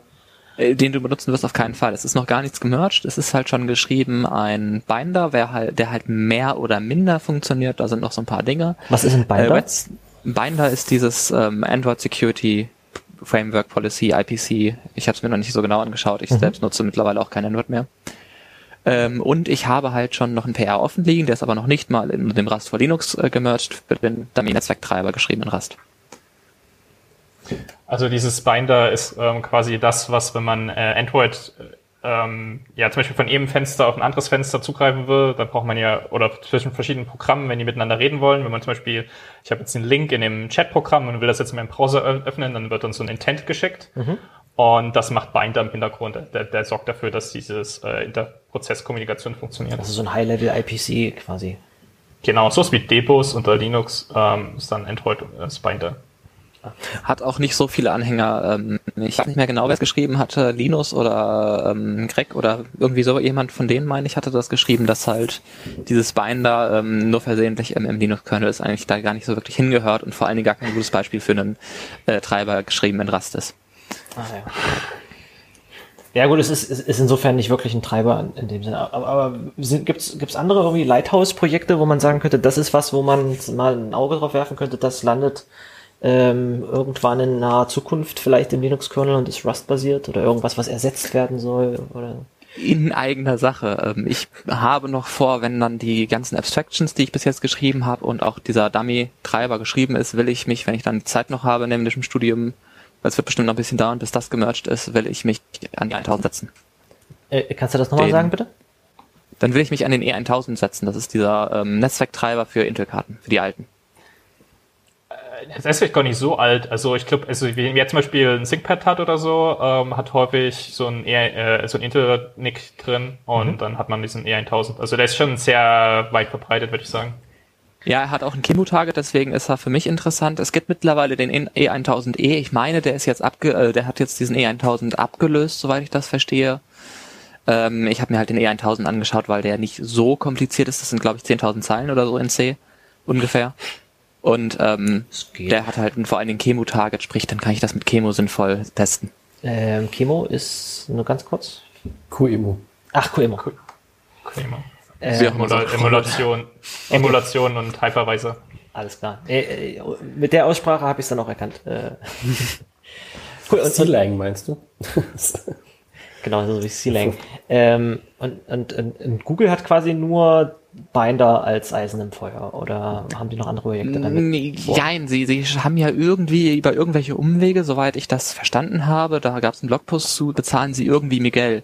Und damit haben sie halt viele der Abstraction mehr oder minder unter sich entwickelt, auch wenn der Name nicht dran steht. Ah ja, verstehe. Ja, Google arbeitet ja eigentlich insgeheim auch bereits an Fuchsia. Ähm, wisst ihr, ob es da irgendwelche, und, und, was auch irgendwie zu 50% in Rust geschrieben ist, wisst ihr, ob es da irgendwelche Cross-Pollinations gibt zwischen diesen beiden Projekten? Äh, ich habe mich dann ein bisschen mal mit Miguel und, und Wetzen unterhalten und da ging es wohl nur darum, dass das ein anderes Department von Google ist und ähm, es mehr oder minder ein Rennen gibt, wer ist erst fertig, wer kann erster Management überzeugen und bis dahin gibt's beides und ähm, ah, verstehe. ich meine, es ist beides Open Source und ich weiß jetzt nicht, welche Lizenz Fuchsia hat, aber wenn die Lizenz passt, kann man ja sogar auch Dinge kopieren hm. Keine Ahnung. Wolltest du noch was sagen, Jörg, oder? Ähm, ja, ich glaube, das Fuchsia-Projekt an sich ist äh, erstmal ein bisschen transparenter teilweise. Bei Android ist es ja so, wenn man, wenn das Android entwickelt wird, irgendwann gibt es eine neue Version und dann schmeißt ähm, GitHub, äh, dann schmeißt Google erstmal wieder Code über den Zaun. Mhm. Ähm, und dann müssen die ganzen Hersteller, die Hersteller kriegen es, glaube ich, in der Regel früher, aber so äh, alternative Firmware wie äh, Lineage, äh, nee, nee, was Lineage? Ja, Lineage doch. Lineage. Äh, die kriegen das ja mal später, die müssen dann erstmal anfangen, das selber zu bauen und zu gucken, was die jetzt geändert haben und das ihr, ihr Zeug dann anpassen so. darauf. Ähm, ich glaube, bei ähm, Fuchsia ist es ein bisschen offener, aber halt Google hat halt noch viel mehr der Drücker drauf, also sie kontrollieren halt alles, das ist komplett der Gatekeeper für dieses mhm. äh, Betriebssystem. Und bei, bei das ist für eine Rattenschwanz noch dran, das ist echt krass. Und bei, bei, bei, bei Fuchsia ist ja auch noch nicht wirklich, gibt es ja glaube ich keine offizielle Aussage, ob das irgendwann mal ein Linux-Kernel für Android ersetzen soll oder sowas, ja, wahrscheinlich. Ja. Das ist, soweit ich weiß, halt dieses Rennen, wer, wer kann erst sein Management überzeugen. Ah ja, na, da bleiben wir doch durchaus äh, gespannt. Ähm, aber reden, gehen, wir, gehen wir wieder ein bisschen zurück. Äh, und, Kilian, fällt dir ab und zu eine Frage ein zwischendurch, äh, die dir auf der, unter den Nägeln brennt? Ich, ich bin einfach fasziniert von, von diesem Detailwissen. Ja, super gut. Ähm, dann gehen wir noch mal ein bisschen ins Technische rein. Ähm, also wenn ich jetzt, ich, ich, habe ich, ich hab selber ein paar Zeilen Rust geschrieben, aber eher sehr, sehr high-leveliges Zeugs oder Web-Services oder CLI-Tools. Ähm, die Entwicklung von Kernel-Modulen ist ein ganz anderes Feld. Da, da, was, was, was gibt's da für Besonderheiten, die, die wichtig sind zu wissen, wenn man jetzt jemand ist, der zwar schon Rust geschrieben hat, aber ähm, noch nie ein Kernel-Modul gemacht hat, ist das, kann man da einfach alles, du, ihr habt, wir haben vorhin gesagt, man kann zum Beispiel aufgrund des Bildsystems keine externen äh, Dependencies momentan verwenden, aber was gibt's noch so für Einschränkungen? Also normalerweise hast du ja, dass du das STD-Lib hast, also dieses komplette ähm, STD weg, Standardlibrary, genau. Mhm. Das gibt's alles gar nicht, weil das äh, okay. dependet halt auf libc und damit auf Linux-Kernel oder halt auf, wie auch immer das unter Windows heißt, auf diese ganzen Dependencies. Aber die gibt's halt im, im Kernel selber natürlich nicht, weil wir sind schon der Kernel. Sprich, der, jeder Treiber muss mit, mit NoSCD heißt das dann in Rust, ähm, mhm. äh, annotiert werden und ist damit halt ohne dieses ganze libc. Äh, was wir aber haben, was nicht in allen NoSCD-Projekten ist, ist ein ähm, Allocator. Sprich, du kannst schon wegnutzen, das heißt dann aber halt nicht STD weg, sondern das heißt dann alloc weg. Achso, die, die, die Standardbibliothek von Rust wurde ja irgendwann mal aufgespalten in mehrere Chunks, äh, die man unabhängig voneinander oder einigermaßen unabhängig voneinander benutzen kann, sodass man Mehr oder minder aufbauend. Ja. Also du brauchst immer Core, das ist, also Litcore nennt sich das Core, genau. das ist halt das, das unterste, das hast du immer, das kannst du nicht wegwer loswerden. Dann wir werden aber sogar Teile davon los, das machen wir schon. Ähm, dann gibt's halt Alloc. alles was, äh, alles was und auf einen alles was Heap-Allokation verwendet quasi. Genau das. Und dann gibt's halt STD, was halt ein Kernel braucht, der nicht er sich selber ist. Was ist in STD zum Beispiel drin, was äh, auf den Kernel zugreift, was nicht äh, in Alloc Dateien. Ist? Filesystem. Sowas. Dateien, Netzwerk, also ah, was. Alles klar. Der ganze spaßige Kram. Alles, genau. was, alles, was einem das Leben einfach macht. Also aber äh, das klingt erstmal ähm, ziemlich einschränkend, aber wenn man so System, normale System, also so System Programming Languages wie C benutzt, ist das halt schon, also ist das schon sehr, sehr high level, weil selbst wenn man nur Core zur Verfügung hat, ähm, hat man halt trotzdem so ähm, Sachen wie Slices, also dass man irgendwie ähm, über Speicherbereiche ähm, indexen kann und mhm. dass das dann aber trotzdem ähm, Memory safe ist, also dass du nie outbound gehen kannst. Also man hat trotzdem äh, schon mehr als einem C selber überhaupt bietet. Oh ja, und auch Overflows, also zum Beispiel, äh, wenn du zwei Zahlen addierst und dann ähm, wieder bei unter Null rauskommst, also wenn du wie, quasi immer den, den, die Zahl, den Zahlenraum immer über, überläufst, äh, da kannst du halt, hast du halt in, in Rust viel bessere Abstraktion drin, wie du das handeln kannst, dass du äh, das, das checken kannst. Also, also wenn ich was für einen C, wenn, wenn ich was für einen Linux-Kernel schreibe, dann brauche ich eigentlich kein Netzwerk und dann brauche ich auch kein, kein Dateisystem, weil das, das, das spreche ich eh über andere Schnittstellen mit, das macht der Kernel für mich über andere Schnittstellen. Vielleicht gibt's da irgendwann einen Rapper, der so ein Linux-Kernel Kernel FS für mich anbietet, dass sich das so ähnlich anfühlt oder so. Aber es ist ja eigentlich nicht das, was ich machen will. Ich möchte irgendwie mit einem, mit einer, mit irgendwie zum Beispiel mit einer Netzwerkkarte sprechen und da einfach bloß irgendwie Bytes reinschreiben und Bytes rauslesen wahrscheinlich auf eine gewisse Art und Weise. Und dementsprechend ist es relativ, relativ einfach äh, oder relativ hinreichend, was, was ich mit Core kriege. Zu diesen Overflows habe ich noch was Interessantes, das kann man nämlich abschalten. Also standardmäßig ist halt im Rast, dass es halt ist, wenn ich ähm, in einem U8, also in einem 8-Byte äh, 255 plus 1 rechne, habe ich einen Overflow. Mhm. Und äh, das kann man aber abschalten. Das ist ähm, in Linux, äh, Rust for Linux ist es eine ähm, Option für den Kernel auch. Beim Bauen. Die, diese Overflows sind normalerweise ein Panic in einem Debug-Bild und in einem Release-Bild ist es dann einfach quasi undefined behavior und du kriegst dann einfach wieder eine, eine 0 oder eine 1, wenn ich, wenn ich äh, überlaufe? Oder was passiert da? Gute Frage. Genau. Ich weiß es gerade gar nicht. Ja, ja, ja, doch, doch. Also in, in dem Debug-Bild hat man dann halt seine Overflows, was sehr, was sehr, sehr praktisch ist. Also mhm. ähm, gerade wenn man im, im ähm, ich glaube, im Linux ist es dann zwar nie an, aber wenn man zum Beispiel gerade im Linux-Kernel, wenn man dann irgendwie zwei Adressen addiert, kommt man schnell mal über die äh, overflowt man gerne und das dann richtig zu machen, ist dann äh, schon an, äh, ja, es geht häufig, es geht häufiger kaputt, als, als es äh, also wahrscheinlich hatte ich in der Vergangenheit viel häufiger Overflows und habe die einfach überhaupt nie mitgekriegt, dass sie passiert sind und jetzt äh, prescht mir einfach der äh, äh, Rastcode weg. Das ist eigentlich, das ist schon echt, echt hilfreich. Ähm, dann gehen wir noch mal ganz kurz ein auf die Sachen, die äh, Raster bietet, die eventuell im Linux-Kernel bisschen äh, komplizierter sind, nämlich zum Beispiel wenn ich jetzt so ein Overflow produziere, dann, dann knallt mir der Code. Das ist unter Rust ist das eine, eine, eine Panic. Ähm, was was anderes ist als eine Exception in C++ zum Beispiel. Ich weiß nicht, was, was, was würde in, äh, in C in so einem Fall passieren? Das ist dann einfach undefined behavior und es läuft fröhlich weiter oder? In, in C gibt's ja, ja keinen Overflow-Check. Genau, da ist es dann einfach passiert und geht weiter.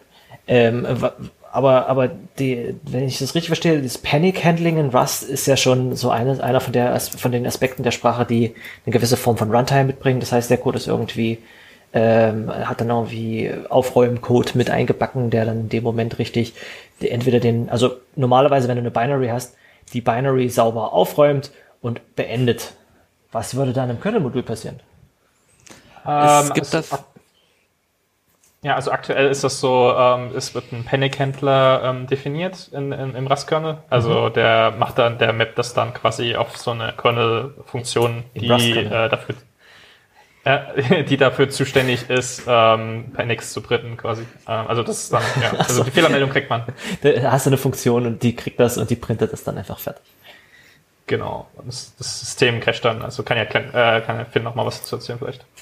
Genau, also im Linux-Kernel haben wir es aktuell so, dass das ein ähm, Kernel-Bug, nennt sich das, auslöst. Mhm. Das äh, hat auch schon ähm, Kommentare von, ich meine, es war sogar Linus persönlich gegeben, dass das vielleicht nicht die beste Idee ist, weil es gibt ja einen Bug und Ups im Kernel und es kann zwar auch ein Bug sein, aber es kann auch sein, dass dann nur das ähm, Modul gekillt wird und der Rest vom Kernel weiterläuft, was ja eigentlich für so einen Kernel schöner ist. Können wir das mal kurz zusammenfassen? Es gibt einen Kernel Bug und einen Kernel Ups. Es gibt nicht auch einen Kernel Panic? Ich meine, Kernel Panic ist ein Kernel Bug, wenn ich mich gerade nicht Ah, ja. Cool. Also zumindest wenn man halt einen Bug ausführt, dann äh, stirbt der Kernel und sagt, ich will jetzt nicht mehr. Und wenn man halt einen Ups ausführt, dann stirbt halt das Modul und der Kernel läuft weiter. Ah, ja. Ähm, dieses ganze Panic ist aber sehr unerwünscht im, im Kernel. Mhm. Selbstverständlich, weil so ein Kernel abstürzen oder auch schon ein Modul abstürzen zu lassen in einem Kernel ist nicht so schön wie, hey, jetzt geht Systemd hin und startet den, den Prozess neu, weil Mhm. es ist ein Systemd-Prozess fertig. Das ist da ein bisschen komplizierter. Deswegen gibt, wird alles dran gemacht, dass Panic überhaupt nicht treten kann. Ähm, unter anderem mussten wir dafür alloc neu bauen, das, äh, beziehungsweise verändern vielmehr. Sprich, aktuell haben wir sogar ein eigenes alloc und nutzen nicht das von, von Rust selber. Wir arbeiten zwar mit, mit Upstream Rust zusammen, um das zu fixen irgendwann, aber aktuell haben wir ein eigenes, damit halt, wenn der RAM voll ist, unser Modul nicht abstürzt, sondern eine Fehlermeldung zurückgibt und aber weiterlaufen kann. Ich, ich versuche mal ein bisschen Kontext zu geben. Also alloc ist äh, der Mechanismus in der Sprache, der dafür sorgt, dass man Speicher alloziert, also dass man einen neuen Heap-Speicher alloziert. Ähm, in einem normalen, in einer normalen Rust-Binary wird dafür ähm, libc alloc verwendet oder bis vor einiger Zeit noch ähm, jmalloc oder wie es heißt. Und ähm, ihr habt jetzt quasi für, für Rust im Linux-Kernel ein eigenes malloc gebaut. Ja, also wir, wir gehen im, Hinter, im Hintergrund haben wir auch nur kmalloc heißt das dann, glaube ich. Das ist eine C-Funktion, die im Kernel schon definiert ist. Aber ähm, das Problem ist halt, die kann halt auch einen Fehler zurückgeben, weil der RAM gerade voll ist. Also genau, also äh, ein, ein alloc kann, kann einem um die Ohren fliegen, wenn der Speicher voll ist. Einfach. Das ist so der normale Fall.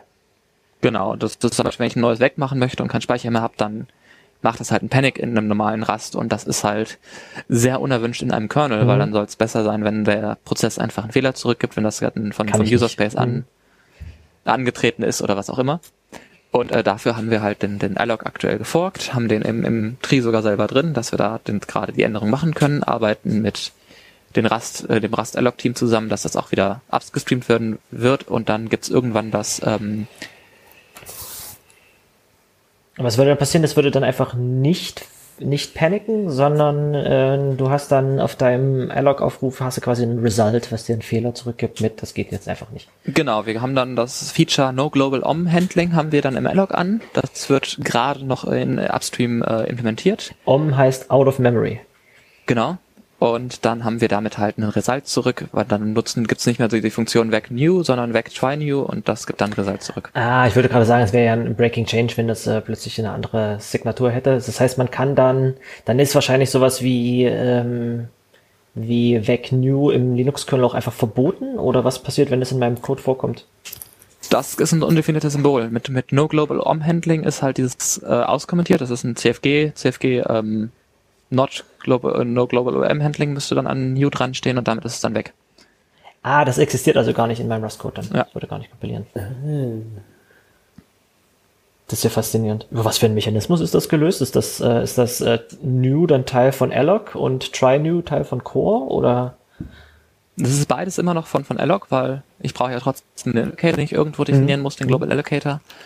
Äh, es ist halt einfach nur ein anderes Feature, äh, ein Feature Flag, also dieses, es gibt ja Ah, dieses CFG in. Rust-C. Ja, stimmt. Also gut, okay, dann ist, äh, dann ist das ein Feature-Flag und wenn ich dieses Feature anmache, dann habe ich quasi keinen VEC New. Ja, so ein, so ein anderes Rust-Feature, was auch sehr praktisch ist, was, wenn man das in dem Betriebssystem hat, ähm, ist dieses ganze, also ähm, Drop-Händler, äh, Drop-Trade. Äh, also das ist im Prinzip ja dafür da, dass wenn ein Objekt ähm, out of scope geht, dann kann man irgendwie äh, noch ein Stück Code ausführen, der dann äh, versucht, Sachen aufzuräumen. Und das macht Fehlerbehandlung unglaublich viel einfacher, weil ähm, der, der normale Use Case in, oder der normale Workflow in C ist, wenn Das ist quasi ein oder, äh, Destructor, nur ein bisschen Kontext mit dazu zu werfen. Drop. Genau, das ist im Prinzip ein Destructor. Ähm, da kann man zum Beispiel, wenn man einen Destructor für eine File macht, dann kann man sagen, okay, wenn dieses File out of Scope geht, dann schließt das bitte. Ähm, und das hat im, im Linux-Kernel unglaublich, ähm, führt, führt, zu unglaublich sauberen, mehr sauberen Code, äh, weil, weil du kannst dann, äh, normalerweise in C, wenn du dann irgendwie Fehlerbindung machst, hast, äh, hast du dann äh, Goto-Labels. Das ist so der Standardweg. Also du hast dann quasi am Ende deiner Funktion hast du dann, okay, wenn diese Funktion quasi wegen eines Fehlers zurück äh, returnen muss, dann geht die halt zu diesem, macht die halt Goto-Error zum Beispiel und mhm. dann in dem Error-Label werden dann irgendwie äh, versucht, äh, alle Ressourcen in der richtigen Reihenfolge zu, zu deallokieren. Und, und wenn da, äh, das, der Fehler vor einen Ressourcen machen musst, dann hast du teilweise mehr Go-to-Label, zu schauen, welche Ressource kann ich überhaupt ja, machen, welches noch gar nicht. Also du, du, hast dann, du musst dann in deinem Kopf musst du dir dann musst du überlegen, okay, aus, aus welchen Teilen deines, deiner Funktion du quasi zurückspringen musst in diesen Error-Händler und dann äh, überlegen, okay, jetzt muss ich denen die Ressourcen freigeben, die Ressourcen sind noch nie allokiert.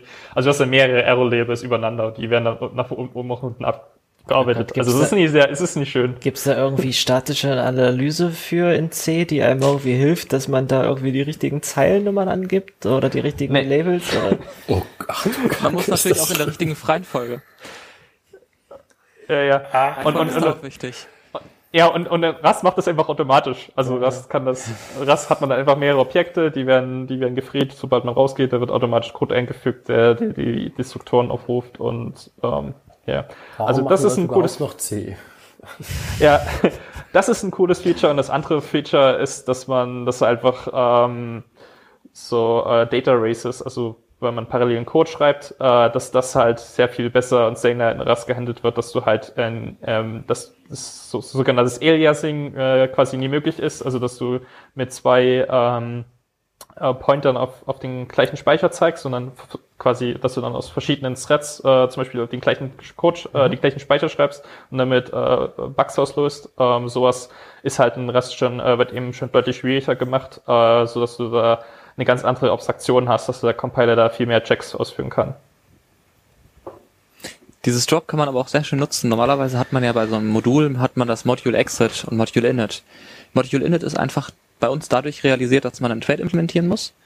Äh, ich glaube, das Trade heißt dann Kernel-Modul oder so und dann hast du da eine Funktion init oder wie auch immer, müsste ich jetzt nachschauen, wie die heißt. Und für das Module Exit musst du einfach Drop implementieren und das ist dann fertig, dann gibt's das auch. Ähm, was wollte ich jetzt sagen? Also äh, schön, dass du es gerade ansprichst, Jörg, äh, mit Rust verhindert äh, Data Races. Äh, das ist ja eines der ältesten Versprechen von Rust bereits, ne? dass man durch den Borrow Checker die Möglichkeit hat, äh, zu verhindern, dass man von unterschiedlichen Threads auf die gleichen Daten zugreift. Ähm, und wie, wie, wie sieht denn jetzt momentan ähm, äh, paralleles Entwickeln oder paralleles äh, Programmieren in, im Linux-Kernel mit Rust aus? Ich seit, seit seitdem Rust gibt's ja jetzt fünf Jahre und von Anfang an hat man gesagt, okay, du kannst jetzt von mehreren Threads ähm, sicher auf die gleichen Daten zugreifen. Der Compiler garantiert das. Aber seitdem ist ja noch ein bisschen mehr passiert in der, in der Rust-Entwicklung. Mittlerweile gibt's Async Await äh, und, und Runtimes mit dieser Art Green Threads anbieten und Concurrent Programming an der Stelle.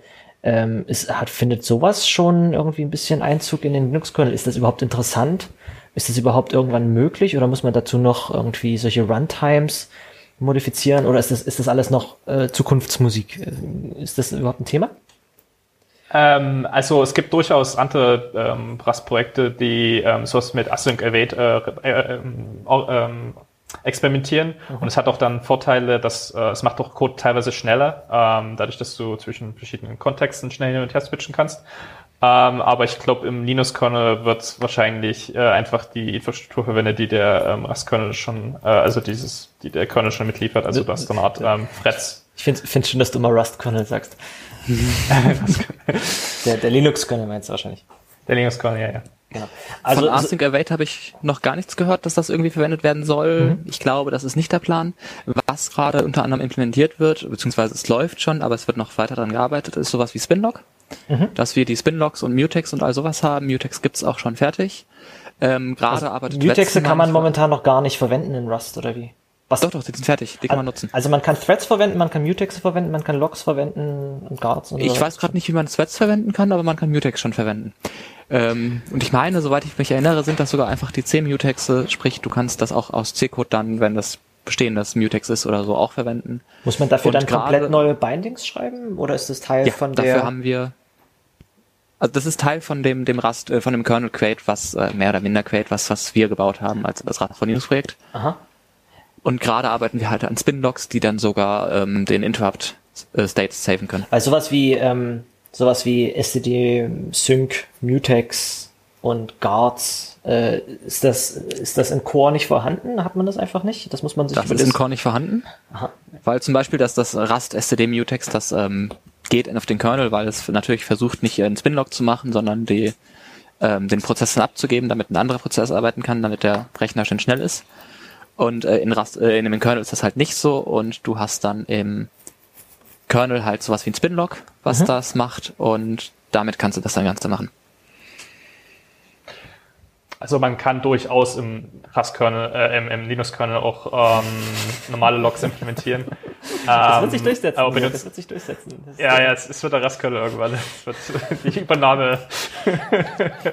das ist unser Evil-Plan, ist jetzt leider rausgekommen.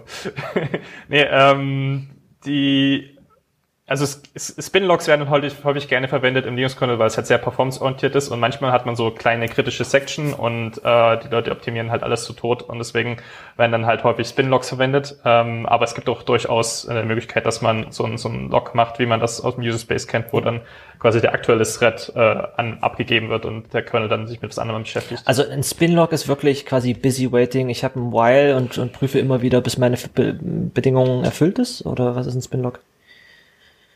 Genau, genau. Wenn ich, wenn ich irgendwie, ähm, ich will jetzt irgendwie zum Beispiel plus eine einfache Datenstruktur manipulieren und ähm, es ist jetzt nicht sehr wahrscheinlich, dass es jetzt ähm, ähm, Congestion gibt, also dass jetzt versucht, versuchen mehrere darauf zuzugreifen.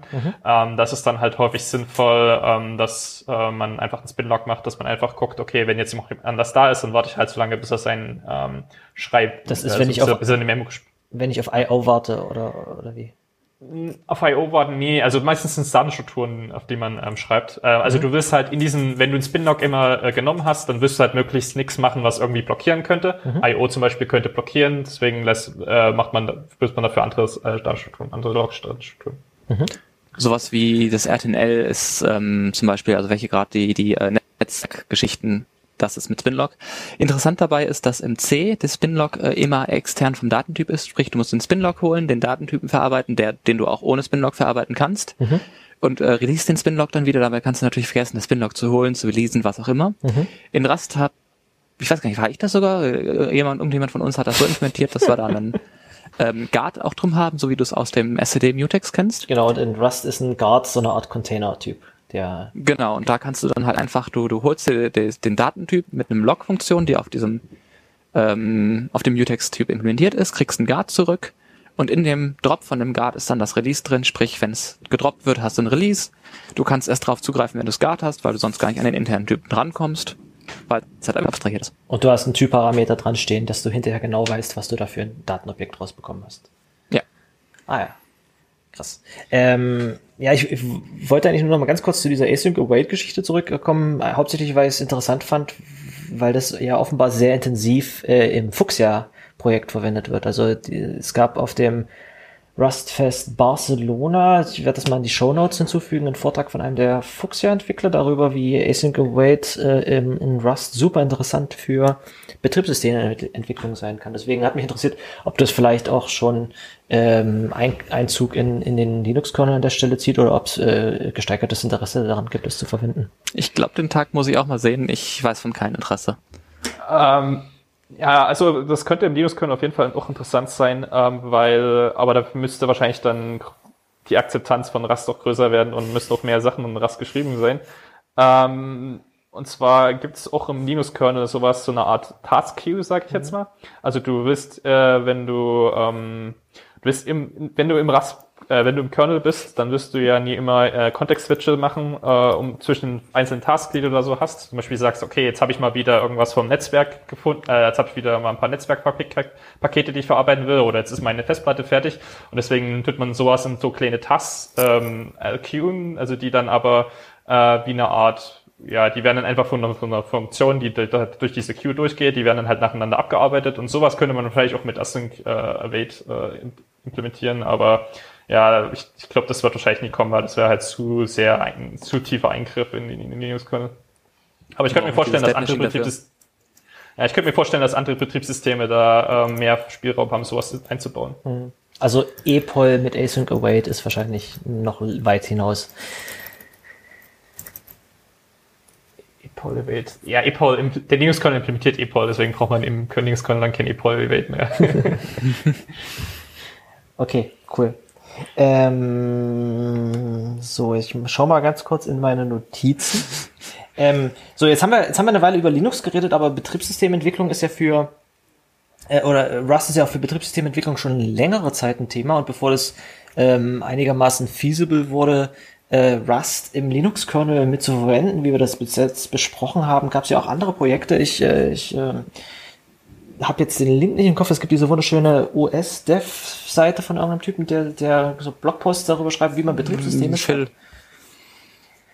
Und äh, das auch häufig an einem Rust-Beispiel macht. Und es gibt auch bereits ein komplettes Betriebssystem, was komplett von vorne in Rust gebaut ist, nämlich Redux. Was hat denn, hat, hat, hat das irgendeine Bewandtnis für den, äh, für, für Rust in Linux? Ist das, äh, wie, wie verhält sich, ah, vielen Dank für den Link. Wie verhält sich das äh, zueinander? Ist das was, wo, wo der eine vom anderen was abschauen kann? Ist das architektonisch komplett anders? Könnt ihr da ein bisschen was zu erzählen, eventuell? Ähm, also Redux an sich ist erstmal ein Mikrokernel, ähm, also im Prinzip so wie, äh, ja, äh, so wie man es an der Uni lernt, wie man eigentlich ein Betriebssystem bauen sollte und das was dann aber in der Praxis dann doch wiederum keiner macht, weil es äh, halt in der Vergangenheit immer wieder ähm, Probleme gab ähm, mit Overheads, bei, wenn man so kleine, also Mikrokernel baut.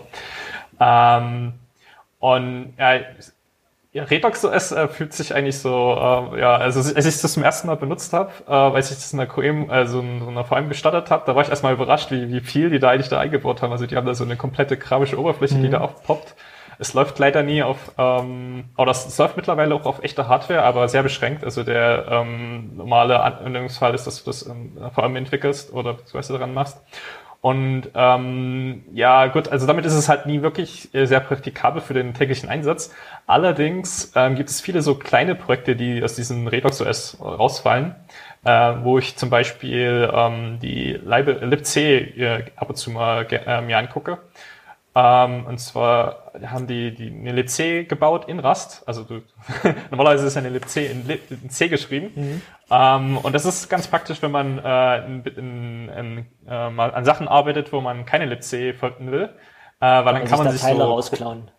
Genau, genau. Wenn man mal schnell ein Mem-Copy braucht oder so, da kann man mal gucken, okay, wie haben die das da gemacht? Ähm, ich habe nämlich zum Beispiel, ich habe mal einen äh, Linkloader geschrieben in Rust. Das ist ein Programm, was, äh, was man benutzt, um ähm, dynamische Programme äh, zu linken, also dass man Libraries benutzen kann. Äh, das ist im Linker implementiert. Und ähm, ja, also das, das, das ist halt auch wieder alles schön dokumentiert und äh, lesbarer Code. Ähm, es gibt auch zum Beispiel so eine, äh, eine Shell, die die implementieren, die Ion Shell oder so, die kann man dann auch auf anderen Betriebssystemen in der Regel benutzen, so auch mhm. wie die libc. Ähm, also damit, also es fallen halt so ein paar Projekte raus, die halt so, so wiederverwendbaren Code äh, haben, den man auch auf anderen Plattformen verwenden kann. Das ist äh, ganz praktisch. Wenn, wenn es jetzt bereits eine libc in Rust gibt, was denkt ihr dann, warum, warum mein Standard Rust Compiler, wenn ich was baue, die nicht bereits verwendet? Oder kann man, kann man, ich meine, man kann gegen ähm, Muzzle linken, kann man auch gegen die sein Programm linken? Geht das einfach? Ähm, Und das dann auf Linux laufen lassen oder so? Äh, ich glaube, die relibc funktioniert auf äh, Linux. Ich habe noch nie versucht. Und ich glaube, ich einfach ein Crate. Wahrscheinlich kann man die dann einfach importieren und ah, ja. kriegt dann alles raus. Ähm, ja, ich, ich habe jetzt noch keinen, ähm, ich weiß nicht, wie vollständig die ist. Also häufig hat man ja das Problem, dass es dann so gewisse Inkompatibilitäten gibt. Ähm, das ist ja auch häufig, wenn man zum Beispiel Masse statt glibc benutzt, dann muss man halt irgendwie, es gibt so ein paar Projekte, die sind halt inkompatibel, da muss man anfangen zu patchen. Mhm. Ähm, ich weiß jetzt nicht, wie das bei glibc aussieht, ähm, habe ich noch nie benutzt. So. Äh, Finde hatte gerade noch was? Redux ist halt generell so ein, lass uns alles in Rust schreiben und, und wir machen alles neu, wir machen alles äh, so, wie man es in der Uni lernt, Mikrokernel. Mhm. Äh, gut, das werde ich jetzt demnächst erst irgendwie anschauen, wie man das in der Uni lernt. Ähm, und das ist halt für, für Rust von Linux definitiv nicht das, das Ziel. Das ist, Ziel mhm. ist einfach nur zu dem Bestehenden die Möglichkeit geben, Rust zu schreiben. Und auch am Anfang ist auf jeden Fall ganz klar, dass man nur Treiber in Rust schreiben darf. Mhm. Weil halt Rust noch nicht überall kompiliert und damit der Linux-Kernel weiter überall läuft, auch in den neuesten Versionen, und äh, erst wenn es dann GCCRS gibt oder so, darf, dürfen auch Subsysteme in, in Rust geschrieben werden, außerhalb dem, dem Rust-Subsystem. Ich, ich dachte jetzt nicht dann, dass man quasi den Linux-Kernel, Rust-Kernel, wie Jörg ihn nennt, äh, äh, durch, durch Teile von, von Redux ersetzt, sondern so, so ein Projekt wie Redux wird ja wahrscheinlich schon seine eigenen Treiber für diese oder jene äh, Hardware gebaut haben. Vielleicht könnte man ja davon äh, Teile äh, an den, an den Linux-Kernel anschließen oder so. Was ist das was, was Interessantes oder ist das, ist das eher äh, unnötig? Habe ich noch nicht reingeschaut. Das, das, die, die, das Problem dabei ist halt, dass du beim Linux-Kernel natürlich sowas wie XDP und äh, diese ganzen Interfaces implementieren möchtest. Und ich wüs, weiß nicht, ob Redox die auch hat. Also das ist dieses BPF-Ding. Äh, ähm, könntest du eventuell, wenn du solche Abkürzungen verwendest, ganz kurz sagen, was die bedeuten für, für, für die anderen, äh, zum Beispiel auch für mich? ähm, ja, muss ich nur drüber legen. Ich meine, XDP steht für Express Data Path. Das ist halt dafür da, damit du ähm, in so einem Kernel du leistest das dann mehr oder minder. Das ist dieses F, ähm, Berkeley Packet Filter heißt das, mhm. meine ich. Ah ja. Äh, Dinge filtern kannst. Mhm. Genau, das ist eine JIT-Sprache, soweit ich weiß. Achso, um das vielleicht mal runterzubrechen, ähm, wenn du versuchst, einen Treiber zu portieren von irgendeinem anderen Betriebssystem auf Linux, wirst du da sehr viele Probleme haben, dass irgendwie APIs einfach komplett anders funktionieren. In die andere Richtung wird es tatsächlich gemacht, weil viele Leute wollen äh, Linux-Treiber benutzen, weil es gibt zu viele mhm. davon. Mhm. Ähm, deswegen hast du bei verschiedenen Projekten hast du dann äh, Leute, die, die bauen dann halt Teile der, der Linux-Kernel-Treiber API nach, damit der Treiber dann noch auf anderen Plattformen läuft. Zum Beispiel ähm, von Dresden. L4 Linux oder sowas. Genau, von Dresden das L4 Linux-Projekt, die haben dann auch teilweise ähm, Kernel-Treiber, die sie aus dem Linux-Kernel-System äh, sich borgen können. Ah, das ist ja genau falsch rum. Da hat man ja einen C-geschriebenen Treiber in einem sicheren System. Aber gut, okay. Ja. cool. Äh, äh, sind euch sonst noch irgendwelche anderen äh, unabhängigen äh, ähm, Betriebssysteme-Projekte bekannt, die irgendwie nennenswert sind in diesem Kontext? Ja gut, wo wir eben drüber schon gesprochen haben, war Fuchsia, aber ich glaube, da haben wir schon drüber gesprochen. Genau, also Fuchsia, komplett eigenes Betriebssystem, ist wahrscheinlich auch ein Mikrokernel, oder wisst ihr das? Ja, vielleicht. Vielleicht auch nicht, ja. weil es ja pragmatisch ist. Ich meine eben, habt ihr irgendwo was von Mikrokernel gelesen, aber ich bin nicht mehr sicher. Gut, äh, das, äh, das lässt sich vielleicht noch nachtragen. Was auch spannend ist, ist, äh, was mir vorhin als Frage eingefallen ist, ich meine, klar, wir reden jetzt über ähm, Rust im, im, ähm, im Rust-Kernel, im, im Linux-Kernel. Ähm, und, und das ist natürlich äh, besser als C, deswegen möchte man es verwenden, aber äh, sagen wir mal ehrlich, Sprachen, die besser als C sind, gibt's doch schon länger. Warum äh, gibt's nicht schon länger Projekte, die versuchen, ähm, C++ ähm, in, in den Linux-Kernel einzubetten oder ähm, ähnliches ähm, oder Haskell. Ähm, was, warum, warum geht das jetzt plötzlich, warum ist es jetzt plötzlich bei Rust interessant? Und ähm, warum ist das äh, nicht schon früher mit C++ zum Beispiel passiert? Könnt, habt ihr da eine Idee? Also da gibt's von ähm, C++ zum Beispiel, äh, gibt's von Linus Torvalds äh, so genügend Antworten, warum er C++ nicht mag. Ähm, also das hat, das hat schon schon, schon ideologische Gründe. also so die Features, ich ziemlich sicher auch nicht am Projekt dabei. Ja, also ja, also C++, man kann damit durchaus Betriebssysteme sch äh, schreiben. Es gibt zum Beispiel ähm, zum Beispiel das Serenity. Ja, Serenity OS, also da gibt's so lustige ähm, YouTube-Videos, äh, wo quasi der Hauptentwickler, der das ist quasi so eine Art Hobby, Hobby-Betriebssystem und der baut halt äh, sein Betriebssystem da in irgendwelchen YouTube-Streams ähm, und da kann man den dann über die Schulter gucken, wie er da C++ verwendet, um so Betriebssysteme zu entwickeln. Das klingt ja schon nach ähm, OS fast. ja, genau. Es, es, ja, der oder die, OS oder war, die, die, die, äh, die L4-Projekte aus, äh, aus der Uni in Dresden sind ja auch alle in C++ gebaut. Genau.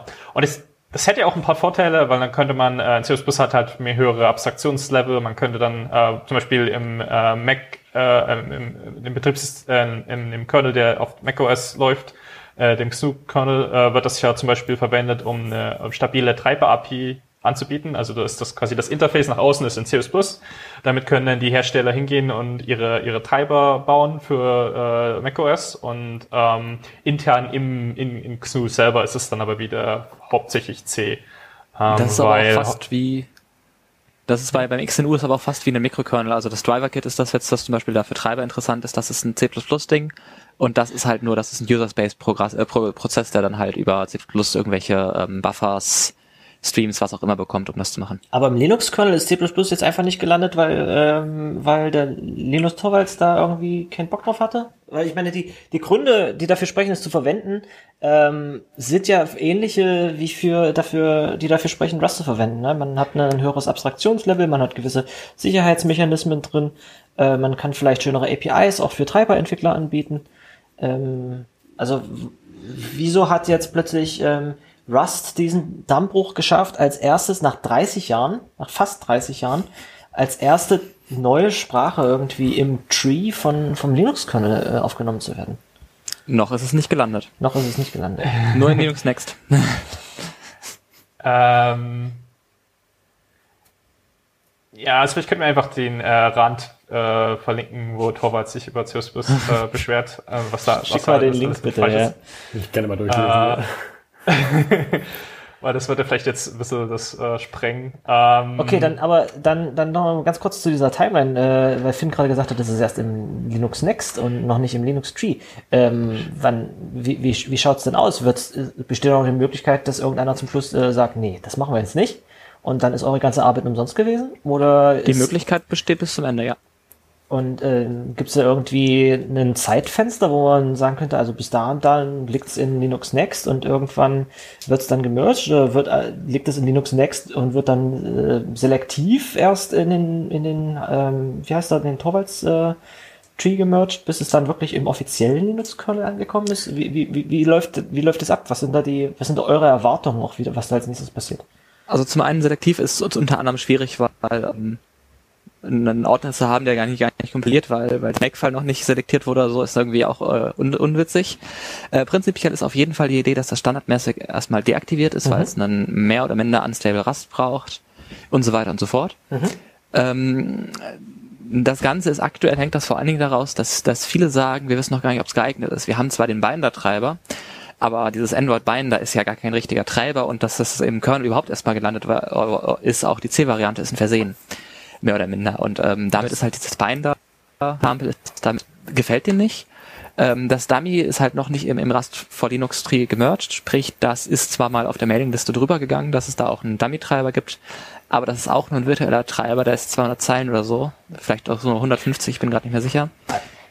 Also das Einzige, was momentan äh, wirklich ein User davon ist, ist dieser versehentlich gemergte Google-Code und ansonsten so ein paar Toy-Projekte, wenn ich das richtig verstehe. Ja, Genau. Und die Idee ist halt, also die, die, die viele von der Mailingliste wollen, dass das mit NVMe gemacht wird, weil NVMe ist so einfach, es sind nur 500 Zeilen Specs. NVMe Kann man sich drüber, ist, äh, ist das ähm, Datenbus, meine ich. Mhm. NVMe, Für, äh, NVMe, also NVMe kann ich was dazu sagen, weil da habe ich ein Forschungsprojekt drüber gemacht. Ähm, NVMe ist quasi äh, eine Schnittstelle, mit der man mit äh, ja, Flash-Speicher reden kann. Und zwar, ähm, ja, geht das über PCI, äh, über den PCI-Bus. Und ja, das ist das Schöne an dem Interface ist, dass man damit viel Hardware, also viel verschiedene ähm, Geräte ansprechen kann, weil mhm. das alles, äh, alles durchstandardisiert ist. Das, das ist auf dem Level von USB so ein bisschen, um, um einen Vergleich zu bieten, oder, oder ja, USB ist wahrscheinlich dann noch höher, weil mit USB kann man dann alle möglichen Geräte bauen, mit MVMI kann man wirklich bloß äh, Speicher, Speicher mhm. ad, ja, adressieren. Und damit kann aber mit EMS-Treiber kann man dann halt wirklich viele Geräte ansprechen. Das können dann halt viele Leute testen. Deswegen ist es ein ganz gutes Subsystem oder ein ganz guter Treiber, um Source zu testen. Und dann, ja, im Prinzip wollen die halt einfach ein Proof Concept sehen, ob, ob sich Rust jetzt lohnt äh, oder wo, wie, wie man das benutzen sollte auch. Ähm, weil, also man lernt ja quasi immer von anderen Beispielen. Also wenn ich irgendwas im Linux-Kernel implementiere, gucke ich mir an, okay, so haben das ja andere Leute gemacht, weil da gibt es einfach so viel Code, da, irgendein Beispiel gibt's immer. Genau, und denen fehlt halt einfach ein, ein Beispiel, um mit Hardware wirklich zu reden. Ähm, NVMe ist da von vielen favorisiert, weil sie sagen, das ist so einfach. Äh, Watson hat jetzt gerade vor kurzem einen GPIO-Treiber gedroppt mit, mit Vergleich, wie es in C aussehen würde auf der LWN-Seite. Mhm. Ähm, ich weiß nicht mehr, wer es genau war. Zumindest ist auch die Arbeit an dem ähm, Random Numbers Generator auf dem Raspberry Pi gewesen, dass das irgendwie hoffentlich funktioniert, dass man den, den, den in Rust hat, den Treiber, weil Rust läuft ja auch auf dem Raspberry Pi. Und ich will halt, sobald die Abstractions dafür sind, dann mal versuchen, den E1000 zu schreiben. Das ist ja auch richtige Hardware, die man auch virtualisieren kann, was es halt viel einfacher macht zum Debuggen. Ah ja, also solche Projekte sind schon geplant und ähm, jetzt muss noch jemand irgendwie das Elbow Grease investieren, um die äh, nochmal runter zu coden. Äh, und dann ist noch eine Dependency quasi, ein, ein Blocker wäre quasi, dass man irgendwann vielleicht einen stabilen Rust-Compiler verwenden kann, damit man nicht mit einem äh, was zehn Versionen alten Beta-Compiler weiterarbeiten muss. Wie, wie genau, also prinzipiell den Beta nutzen wir auch nur für Features, soweit ich weiß, heißt das äh, Unstable auch dann schon Beta gelockt. Mhm. Das unlocken wir für sowas wie das äh, alloc crate, weil das alloc kann man nur mit Unstable bauen, über eine Umgebungsvariable, das ist ähm, Voodoo Magic im, im Rust C. Achso, man kann das alloc crate nur auf einem Beta benutzen, weil man nur dort unstable Rust Features verwenden kann. Nee, man kann es eigentlich nur auf dem Unstable nutzen. Es gibt aber Umwege, um das äh, mit einer Umgebungsvariable, das Unstable auch in einem Stable Rust zu unlocken. Ah, okay. Aber wie, wie sieht es an der Front aus? Wie aussichtsreich ist das der Code, der, den ihr da ändern musstet oder der, der dafür die Linux-Arbeit äh, geändert werden musste, ähm, auf, auf Rust Stable landet oder auf Rust Mainline landet? Wir sind mit mit äh, zwei, drei oder vier, ich bin gar nicht mehr sicher von von dem Rust-Team im, im Gespräch andauernd. Mhm. Ähm, das ist halt alles, das ist auch eine, eine langsame Mühle. Da muss Boss immer alles checken. Das muss alle durch ein RFC in der Regel gehen bei Rust. Deswegen haben wir aktuell einen Fork von Alloc, aber ähm, generell wird Alloc immer unstable bleiben, aber das kann man halt anlocken. Ah ja, cool. Ähm, immerhin müsst ihr es nicht durch eine Mailingliste schieben an der Stelle. Genau, der Rest ist äh, auf GitHub alles.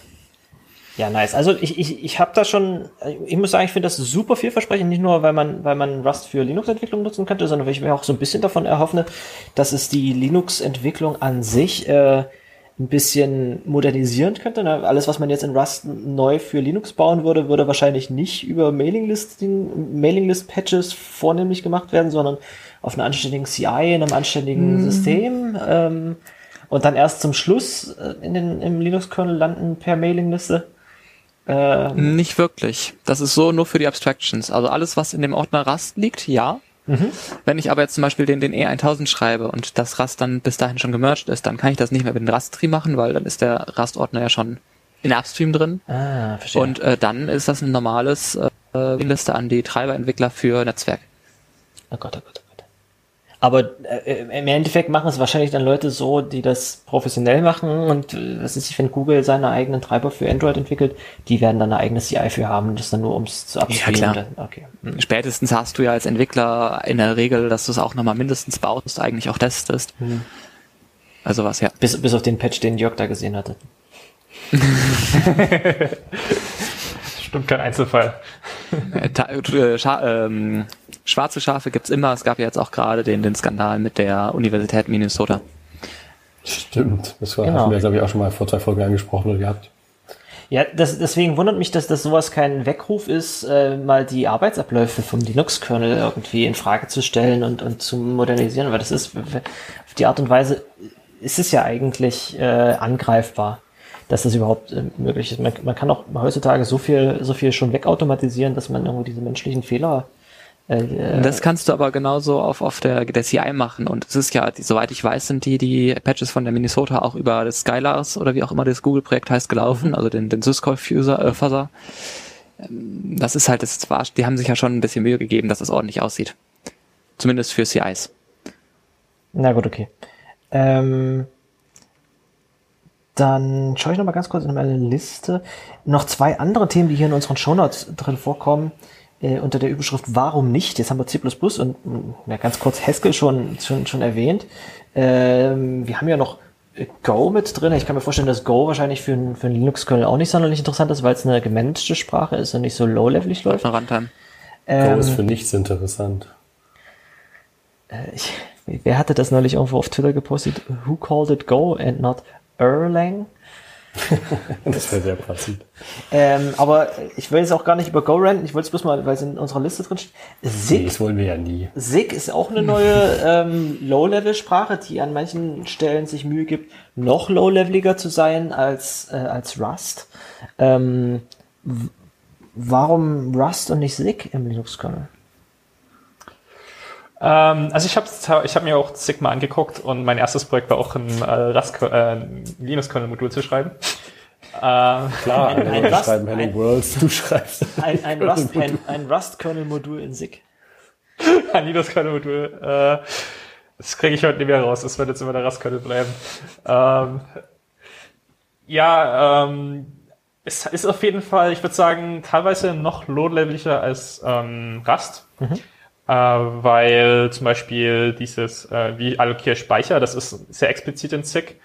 Ähm, und die haben auch ein äh, interessantes Fehlermodell, also wie die so, ähm, das nennt sich da Arrow Traces, also wie die das so eine Art Stack Traces äh, zusammenbauen kann, wo man noch rausfindet, okay, der Fehler ist jetzt da und da entstanden und aus mhm. dem und dem Grund. Das ist ziemlich cool und auch dieses ähm, Comp Time, also ähm, ähm, Keyword, also dass man in SIG äh, zur Compile-Zeit eigentlich ziemlich viel, also ziemlich mächtige ähm, kannst fast die gesamte Sprache zur Compile-Zeit bereits ausführen. Ne? Genau, genau, genau. Deswegen also hast du, keine, du hast keine Makros, sondern du hast einfach SIG. Genau.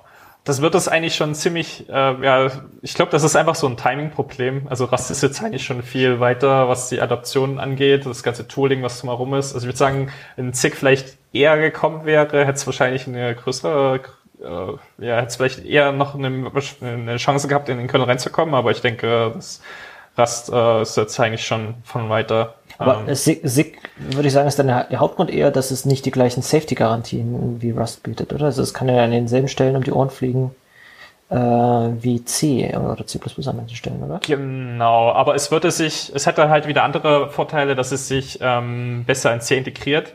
Mhm. Also ähm, der C-Compiler ist ja auch gleichzeitig ein C-Compiler äh, was dann den Vorteil hat, dass man äh, Makros äh, teilweise sogar direkt importieren kann. Also du kannst einfach sagen, okay, ich include jetzt mal folgende Dateien oder so und dann werden die dann halt direkt automatisch exportiert. Das ist halt Teil ähm, der Sprache oder Teil der Default-Implementierung. Gab es nicht sogar in, in irgendwo einen Blogpost, wie man SIG verwendet, um Rust mit C cross zu compilen, indem man als, als SIG als äh, C-Compiler verwendet, der ein bisschen cross-compiling freundlicher ist als, als ich weiß ja, nicht, ich muss also es mal raussuchen.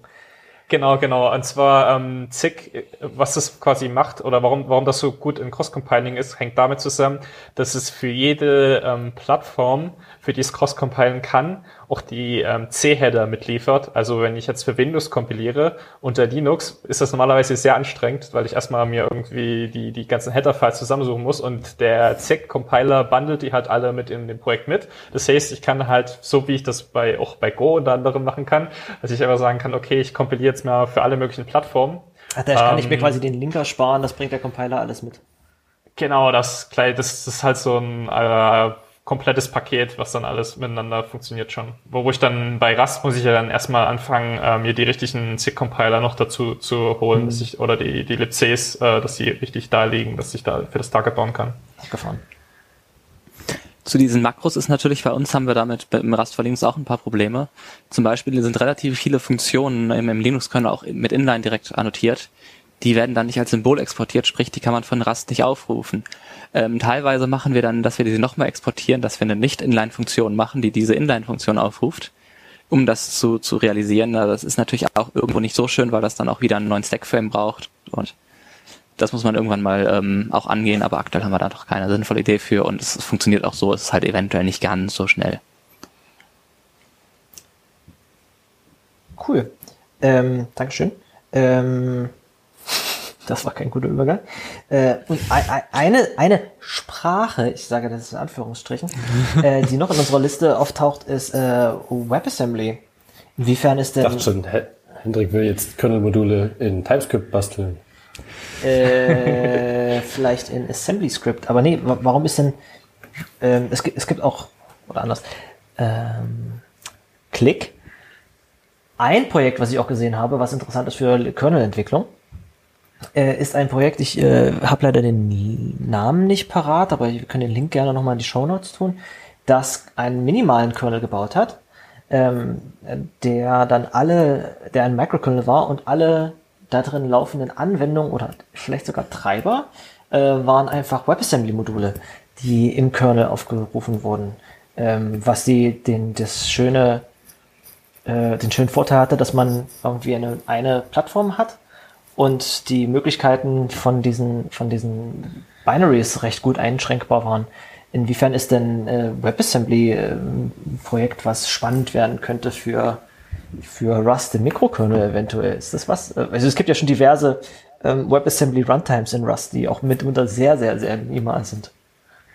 Ähm, da gibt's da gibt's einen lustigen Talk dazu, den kann man sich mal angucken. Ähm, und zwar hieß es der Death of JavaScript.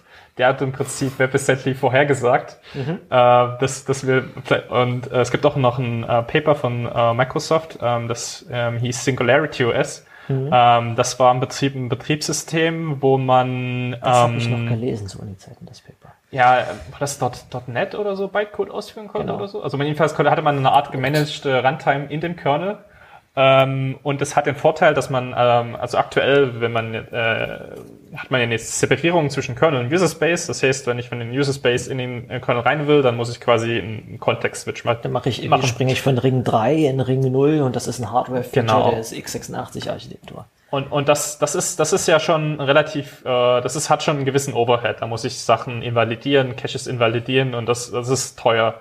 Ähm, und der, die Hypothese von ähm, äh, so ein, äh, wenn ich jetzt alles im gleichen Ring laufen lasse und jetzt zwar zum Beispiel eine WebAssembly Runtime oder bei Singularity irgendwann eine andere Runtime äh, verwende, ist, dass ich ähm, zwar die Overhead von dieser Runtime habe, die dann in Software ist, aber dieser Overhead kleiner ist als diese Context-Switche, die wir aktuell haben. Ähm, ja, das kann man sich in dem Death of JavaScript Talk vielleicht nochmal angucken. Da wird mhm. das noch aufgeschlüsselt und äh, gut erklärt. Ähm, und deswegen gibt's auch ähm, ja bereits so Kernel-Module, die WebAssembly in den Linux-Kernel bringen. Das sind aber halt auch so ja GitHub-Projekte oder so. Ich, ich weiß nicht, das wird wahrscheinlich nie irgendwie so Your Hobby-Projekt-Level quasi. genau. Ich habe das, ich habe das mal, ich habe das mal äh, irgendwie in dem Hackerspace an dem Abend zusammengehackt oder so. ähm, ja, aber ist das, glaub, was, ist das was, wo er meint, dass das hat Merit? Das, das hat, das ist eigentlich eine Idee, das könnte man für, für Treiber verwenden oder für Filesysteme verwenden oder ist, ist das spannend ähm, oder ist das Quatsch? Weil es gibt also ja schon sowas, es gibt ja schon sowas wie EBNF, ne? was, was quasi, EPFF. E, e, e, genau, äh, was, was eine Skriptsprache ist, faktisch, äh, im Kernel. Ähm, könnte man das mit WebAssembly machen? Ähm, ja, also schon genau deswegen, weil es ePPF schon gibt. Äh, also diese, das ist so eine Art, äh, ePPF ist so eine Art äh, Bytecode-Interpreter mhm. im Kernel. Und äh, das kann man benutzen, um zum Beispiel ähm, Code zu, also ähm, das gesamte System zu trasen, weil du kannst dann zum Beispiel sagen, okay, wenn ich jetzt in diese Funktion reinspringe, dann führe noch, füg noch, führ noch diesen kleines Stück äh, Bytecode mit aus und dann kann ich irgendwie Sachen zählen oder so. Ähm, ähm, ja, aber weil es dieses ePPF schon gibt, äh, deswegen denke ich, äh, wird es wahrscheinlich noch unwahrscheinlicher, dass WebAssembly reinkommt, weil ähm, viele Sachen werden immer mehr mit diesem ePPF gemacht. Also du kannst zum Beispiel mittlerweile, ähm, wenn du Dateien öffnest oder ähm, I.O. machst, kannst du teilweise schon äh, so kleine ePPF-Programme mit dranhängen, die dann äh, bestimmte Funktionalitäten schon in den News-Kernel auslagern, wo dann gar nichts mehr, wo dann der gar nicht mehr ins User Space zurückkommen muss und, zum Beispiel so eine Kette von IO-Operationen schon hintereinander ausführen kann. Also wahrscheinlich wird es eher, ePPF werden als WebAssembly. Aber war ePPF nicht auch ein riesen Sicherheitsproblem? Gab es da nicht irgendwie auch schon Kongressvorträge dazu, dass ePPF eigentlich eine doofe Idee ist? Ja, also wenn ePPF ein Sicherheitsproblem ist, dann weiß ich nie, was WebAssembly ist. Ähm, ePPF hat nämlich schon äh, bestimmte Sicherheitsgarantien, äh, die ähm, War nicht das Problem, dass es mindestens zwei unterschiedliche ePPF-Implementierungen im Kernel bereits gibt? Wenn nicht sogar drei? Ah, gut, äh, wie viele es da gibt, weiß ich nicht. Äh, es gibt, wahrscheinlich gibt es BPF, also ist diese ursprüngliche, okay, ich mache jetzt nur Firewalls ähm, mhm. Ist. Und dann gibt's ePPF, was dann die ähm, erweiterte Variante, die generische Variante ist. Ob es jetzt noch mehr Implementierungen gibt, da bin ich jetzt gerade leider nie im Bilde. Ähm, aber es gibt halt ein Clang-Backend oder ein LVM-Backend. Deswegen kann man eigentlich alle möglichen Sprachen, die also. man mit ähm, LVM bauen kann, die kann man dann nach äh, ePPF runterkompilieren. Und ePPF hat ja diese Eigenschaft, dass es äh, terminiert, das Programm. Also du kannst in äh, ePPF kannst du keine ähm, ja, Schleifen bauen, die unendlich lange laufen. Du hast halt immer eine begrenzte Ranz, äh, Laufzeit und du kannst das echt ziemlich gut abschätzen, was, wie, wie langsam das Programm maximal läuft. Und das ist halt ein sehr wichtiges Property, äh, weil dann kann man halt, äh, also der Code, den man damit schreibt, der, der kann halt ähm, nichts kaputt machen in dem Sinne. Ist das was, was man sieht, wenn man nach eBPF äh eBPF äh, kompiliert, wenn ich jetzt ein C-Programm schreibe, was einfach eine Endlos-Loop äh, implementiert und das nach eBPF kompiliere? Kompiliert das dann einfach nicht? Oder wie funktioniert das? Ähm, Es kompiliert schon, aber sobald du das versuchst, dann in den Kernel zu laden, äh, beschwert sich der Kernel mit einer sehr unleserlichen Fehlermeldung, äh, dass es den Code jetzt gerade nie das ich nicht aus. Äh, einfach ein Tipp. Äh, genau, also wenn man ePPF mal benutzen will, äh, will man nie, nie, nie dieses normale Clang, diese normale Clang-Target nehmen, sondern man benutzt äh, eine Library, die heißt äh, BCC. Mhm. Ähm, die ist von ähm, diesen äh, Tracing-Guru ähm, äh, Pratt Craig? Nee, Pratt Craig. Ähm, Wir finden es raus und fügen es in die Show Notes. Äh, äh, Genau, und die gibt ihnen dann 50 Fehlermeldungen raus. Also die versuchen dann teilweise so die Fehlermeldungen, die das, äh, äh, dieser Kernel da rausspuckt, äh, zu, zu, entgegenzunehmen und dann zu interpretieren und in, in was zu übersetzen, was ein Mensch versteht. Ähm, was aber eigentlich also eigentlich ist das ganz cool dann wiederum, weil diesen Code, den man da schreibt, äh, das ist so ein, quasi eine Art Subset von C. Mhm. Und das ist eigentlich, ich würde sagen, das ist das sichere C, äh, weil das verhindert halt so Out-of-Bound-Reads, das verhindert Endlosschleifen. Also Code, der, der, der dann irgendwann mit BCC kompiliert, der ist dann halt, der äh, funktioniert dann, oder der funktioniert vielleicht noch nie, aber der ist zumindest, hat ja keine ähm, Runtime-Probleme. Es gibt auch mittlerweile libbpf. Das ist, meine ich, aus dem Kernel direkt. Also es müsste im, im Kernel Source äh, Tools oder so liegen. Ähm, damit kann man das Ganze auch laden und natürlich mit dem LLVM-Target gibt es auch ein Rust-Projekt, das äh, will nur nicht so wirklich kompilieren, aber es ist, ist existent. Ah, ausgezeichnet. äh, Nochmal als Kontext, was genau möchte man mit, mit, mit solchen Miniskripten oder mit, ja, mit, mit sowas dann im, Normal, im Normalfall ausführen? Wofür, was ist so der, der normale Use Case, außer Firewall-Regeln jetzt? TCP-Dump zum Beispiel TCP-Dump nutzt so eine ähm, eBPF-Regel, um halt, wenn man da einen Filter dran macht, ich will jetzt nur Traffic von Port 80 sehen, dann lädt er einfach direkt diesen, mhm. diesen Filter in den, das Socket, was er sich aufmacht und hat damit viel weniger, was er verarbeiten muss. Ah ja, äh, fallen euch noch Beispiele ein, warum ich das, oh, Mick ist weg.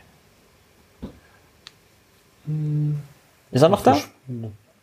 Ja, ich bin auch da. Äh, ich ah, musste ja. bloß mal kurz meine ja. Schützchen neu starten.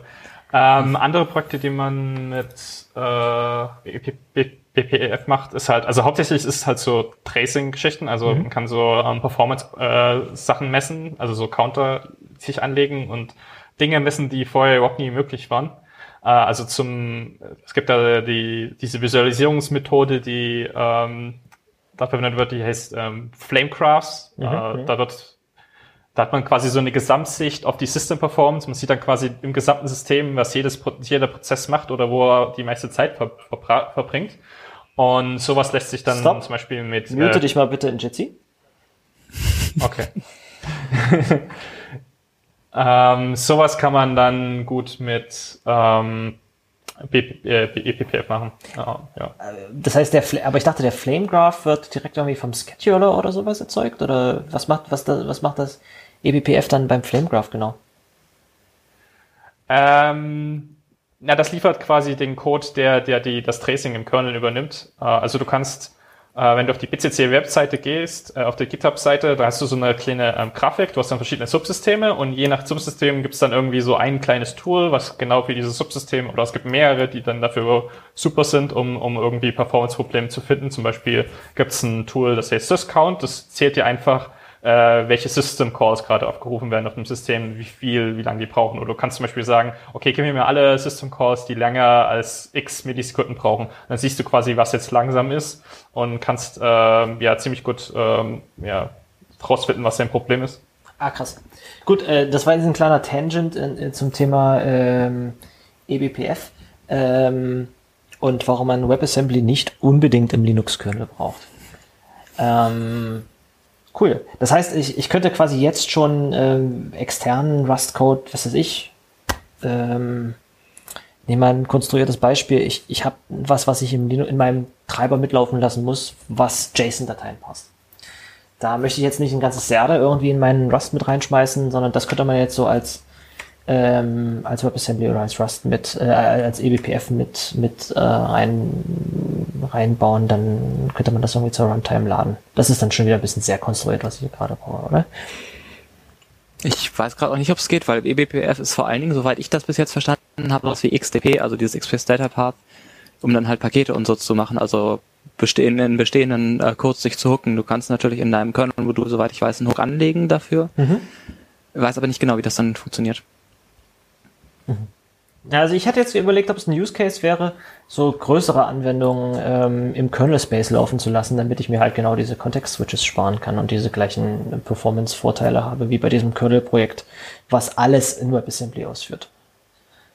Und das kann, kann man das jetzt schon mit eBPF und man macht es einfach nicht? Ähm, oder ist das was, ist das Quatsch, was ich gerade erzähle? Meines Wissens würde es nicht gehen, aber ich habe BPF bis jetzt kaum verwendet. Alles klar. Ja, äh, ist, war auch bloß so eine kurze Überlegung. Wenn wir das jetzt alles abgehakt haben, okay. wie schaut denn die Reise für die Zukunft aus? Wo soll es denn generell hingehen? Was wären denn so die, die nächsten Schritte und wie, was ist denn so die, die Vision? Also die nahe Zukunft ist auf jeden Fall wirklich nur diese Treiber, Binder, E1000S, wenn ich dann da irgendwann zukomme, ähm, der Hardware Random Number, Number Generator auf dem Raspberry Pi, all diese Geschichten und ähm, wenn das dann implementiert ist und das überläuft und GCCRS soweit fertig ist, dass man damit in den äh, Rasteil vom Linux-Kernel bauen kann, äh, dann ist auch die Idee, ob das eventuell irgendwann mal in die Subsysteme reinkommt, sprich in Nicht-Treibercode und dass dann jeder Linux-Kernel mit Rust gebaut werden muss. Das ist aber wirklich sehr, sehr ferne Zukunftsmusik. Erstmal wirklich nur Treiber, Treiber, Treiber. Mhm. Und okay. auch überhaupt schauen, welche Treiber werden angenommen. Weil es kann natürlich sein, dass das Subsystem-Netzwerk meinen E1000 beziehungsweise generell überhaupt kein Rust akzeptiert, auch nicht für E1000, nicht den Dummy-Treiber, gar nichts. Das ähm, muss man bei den Subsystem-Maintainern schauen, beziehungsweise Treiber, äh, Treiber-Subsystem-Maintainern. Das hängt auch an den einzelnen Menschen fest, dann die Entscheidung. Also das ist jetzt also, und das oder wäre eine, eine technische Entscheidung, dass die halt das aus, aus Gründen nicht annehmen? Oder meinst du, das ist dann wirklich ja, die müssen eine, sich emotionalere Sache wie, wie los mit, mit C++? Die müssen sich schon irgendwo ein bisschen natürlich rechtfertigen und ähm, da kann okay. natürlich dann auch Linus irgendwann mal sagen, so, hm, nimmt das doch jetzt mal bitte an und das ist äh, guter Code. Aber ähm, prinzipiell liegt es natürlich auch doch irgendwo an den Maintainern, die dann diese Treiben kennen müssen. Okay, da gibt es Sinn, logisch. Ähm, aber der, der, der Rattenschwanz ist, dass man dann quasi ja zum, ja. zum Bildsystem vom Linux-Kernel einen komplett neuen Compiler hinzufügt. So. Und äh, wie, was habt ihr so für ein Gefühl? Äh, Mick, hört man dich eigentlich wieder? Sehr schön. Ähm, was habt ihr für so ein Gefühl, zum Beispiel von, von Linus, äh, wie, ist, wie ist der der ganzen Sache gegenüber so eingestellt? Ich weiß, dieser eine Rant über, die, die, über das Panicking oder die Allocation, die war irgendwie eine Nachricht, aber sonst offen. ist der relativ offen für das Projekt ähm, oder genau, ist das eher was, wo ihr ein bisschen gegen... Mach du weg. Ähm, ja, es gab, es gab da auf der Plunder-Konferenz, glaube ich, ähm, das ist so die Linux-Entwickler-Konferenz, ähm, da gab es irgendwie auch so einen Ruhm für Rust und das war, glaube ich, der meistbesuchteste Talk. Also da ist schon ein sehr großes Interesse von verschiedenen Leuten, dass sowas reinkommt. Deswegen bin ich da positiv gegenüber. Positiv es gibt gegenüber. sogar die Idee, dass ich meine nächsten oder übernächsten Monat mal eine komplette Konferenz kommt zu Rust im Linux-Kernel, eine komplett eigene, Oha. die dann dieses Jahr wahrscheinlich virtuell ist und dann nächstes Jahr, mm. wenn alles gut geht, in Spanien.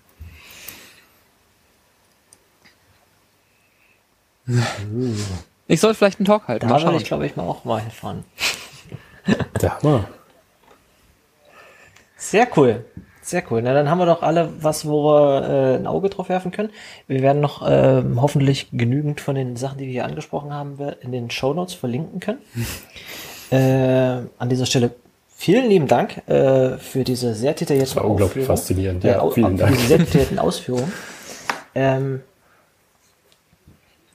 ähm, ich würde unseren beiden Gästen jetzt noch die Möglichkeit geben, noch irgendein anderes Projekt zu picken oder zu placken oder als, als Bonus mit in unsere Shownotes reinzuschmeißen, was ihr cool findet oder ja, kurz erwähnt äh, haben ich vielleicht an. Ähm, und zwar, was ich jetzt, es ist vielleicht im Linux-Kernel vielleicht nie unbedingt äh, ähm, so gut zu verwenden, aber für, alle, für alle, viele andere Git-Repositories. Hä? Er hat Linux gehört. Oh ja. Ich habe ich hab jetzt meinen Rechner rebootet und wahrscheinlich auf meinen Brain äh, damit und deswegen ist das jetzt wieder alles resettet. Ähm, ähm, also es gibt ein cooles, coolen Git-Kommando-Zeilen-Client, der heißt äh, LazyTerm. Ähm, also Kommandozeilen-Clients gab es ja vorher. Es gibt auch einige GUI-Clients ähm, aber LazyTerm hat halt echt äh, advanced äh, Rebase-Features, also so, dass ich sagen kann, okay, ich nehme jetzt irgendwie, ich vertausche jetzt Commits und das ist dann halt äh, irgendwie nicht mehr, ich muss jetzt irgendwie zehn Git-Kommandos eingeben, sondern das ist dann halt irgendwie zwei, äh, zwei Tastenkombinationen. Und du kannst da halt, also das fühlt sich an wie so ein richtiger Editor für die Git-Historie, wo du dann mhm. sagen kannst, okay, ich habe jetzt irgendwie einen Patch Und Teile von dem Patch ziehe ich jetzt in den anderen Commit rein und dann werden die aus dem ersten Commit entfernt, in den neuen Commit reingemacht. Also wenn du irgendwie so Leute hast, die sagen können, okay, strukturieren wir deinen Git-Commit anders, mhm. äh, ja, kannst du halt damit echt viel mehr machen, als du mit so normalen, mit der normalen Git-URL machen kannst. Beziehungsweise viel umständlicher das funktioniert, weil du da irgendwie äh, stashen musst und die ganzen Low-Level-Features kennen musst. Und das ist es, dort gibt's halt äh, bei LazyGit auf der Webseite ähm, mhm. gibt's halt ein Video von dem Hauptentwickler und der zeigt dann so die ganzen K äh, Sachen, die LazyGit beherrscht. Und das ist seitdem so mein Go-To-Git-Client geworden. Das erinnert ähm, mich ein bisschen an die, die Mac-App GitUp die auch den Ansatz verfolgte, dass man doch scheiß auf das, was Git kann. Wir bauen einfach direkt im, im Git Object Store rum und, und machen da magische Dinge und deswegen gibt es ja auch recht witzige Features zur Hand, die, die Git so sonst dir nicht offenbart aus, aus guten Gründen. Aber wenn man mal was, was anderes machen muss, genau wie das, was du gerade geschrieben hast, dann ist, ist GitHub die, die schöne UI dafür. Abgefahren. Lazy Git. Nicht schlecht. Finde ich gut. Ja, doch, durchaus. Äh, ich habe, ähm, äh, muss ich sagen, ich, ich, bin ja auch in Nix unterwegs und äh, da mal Builds zu ähm, debuggen und so, da muss man schon sagen, die Software Center ist da sehr gut für. es ist witzig, weil das ist ein Projekt, was ich quasi während meines PhDs entwickelt habe. ähm, äh, das hat mit Nix erstmal wenig zu tun. Es ist eigentlich so ein äh, generisches Tool, mit dem man sich an äh, verschiedene Container, also Docker, ähm, so Kubernetes-Sachen oder halt die Nix-Sandbox dranhängen kann. Ja. CNTR. Ach, ja. Ach, das Projekt äh, heißt ich hab da Centaur. CNTR. Oh, das ist ein guter Hinweis. da kann er noch retroperspektiv, kann ich da noch neue, äh, neue Interpretation, Interpretation einbauen. Ähm, ah, ich habe es gerade gefunden. Es lebt wirklich bei beim Mick auf dem GitHub. Ja, okay. ähm, ja, das ist halt auch ein, ist halt dann so ein. Ähm, es, es gibt eben dann in den Container gibt's dann halt äh, in äh, die Möglichkeit Programme auszuführen, die eigentlich gar nicht in dem Container vorher drin waren. Also man kann quasi von seinem Host kann man sich an so einen Container dranhängen und ist dann quasi wieder in dem Container drin. Also man sieht dann alle die Prozesse, die in dem Container drin sind, aber man hat sein Dateisystem, was man vom Host hat. Das wird dann mit durchgeschleift mhm. und ja, ähm, mhm. denselben Ansatz, den baue ich jetzt quasi quasi noch für VMs, äh, wo es aber um einiges kompatibel, äh, äh, um einiges äh, komplizierter ist, äh, weil man da viel mehr Sachen machen muss. Ich bin sehr gespannt auf das Paper. Ah, ich würde gerade sagen, wenn du sowas bastelst, dann schreibst du auch immer gleich ein Paper drüber, oder? Ja, ja, genau. Also das, äh, ich bin jetzt, ich bin jetzt kurz davor, mein, mein, äh, mit der Implementierung bin ich jetzt fast fertig äh, und dann wird mein Paper drüber geschrieben und das wird dann noch mein äh, PhD sein, also komplett sein. Dann, ja. Nicht schlecht, nicht schlecht. Cool. Äh, Center, ähm, schmeißt uns mal die Links über den Haufen, äh, über, über den Zaun. Über den Haufen. Ja, cool, vielen Dank. Ich glaube, wir haben damit jetzt auch äh, den Zeitrahmen bei weitem ausgeschöpft. Äh, es war super spannend, mit euch mal drüber geredet zu haben, über äh, Rust im Linux-Kernel oder äh, Linux im Rust-Kernel oder wie auch immer, ähm, dass das demnächst aus, äh, ausgesprochen wird. Äh, vielen Dank, Jörg. Vielen Dank, Finn. Ähm, cool. Ähm, damit würde ich das, den, das letzte Wort äh, gerne dem Finn überlassen und ähm, mich bei unseren Zuhörern von äh, bei unseren Zuhörern von Akronymisierbar Folge 51 verabschieden. Und äh, Finn, bitte. Der nächste Podcast in einem Podcaster kommt dann auch in 3, 2, 1.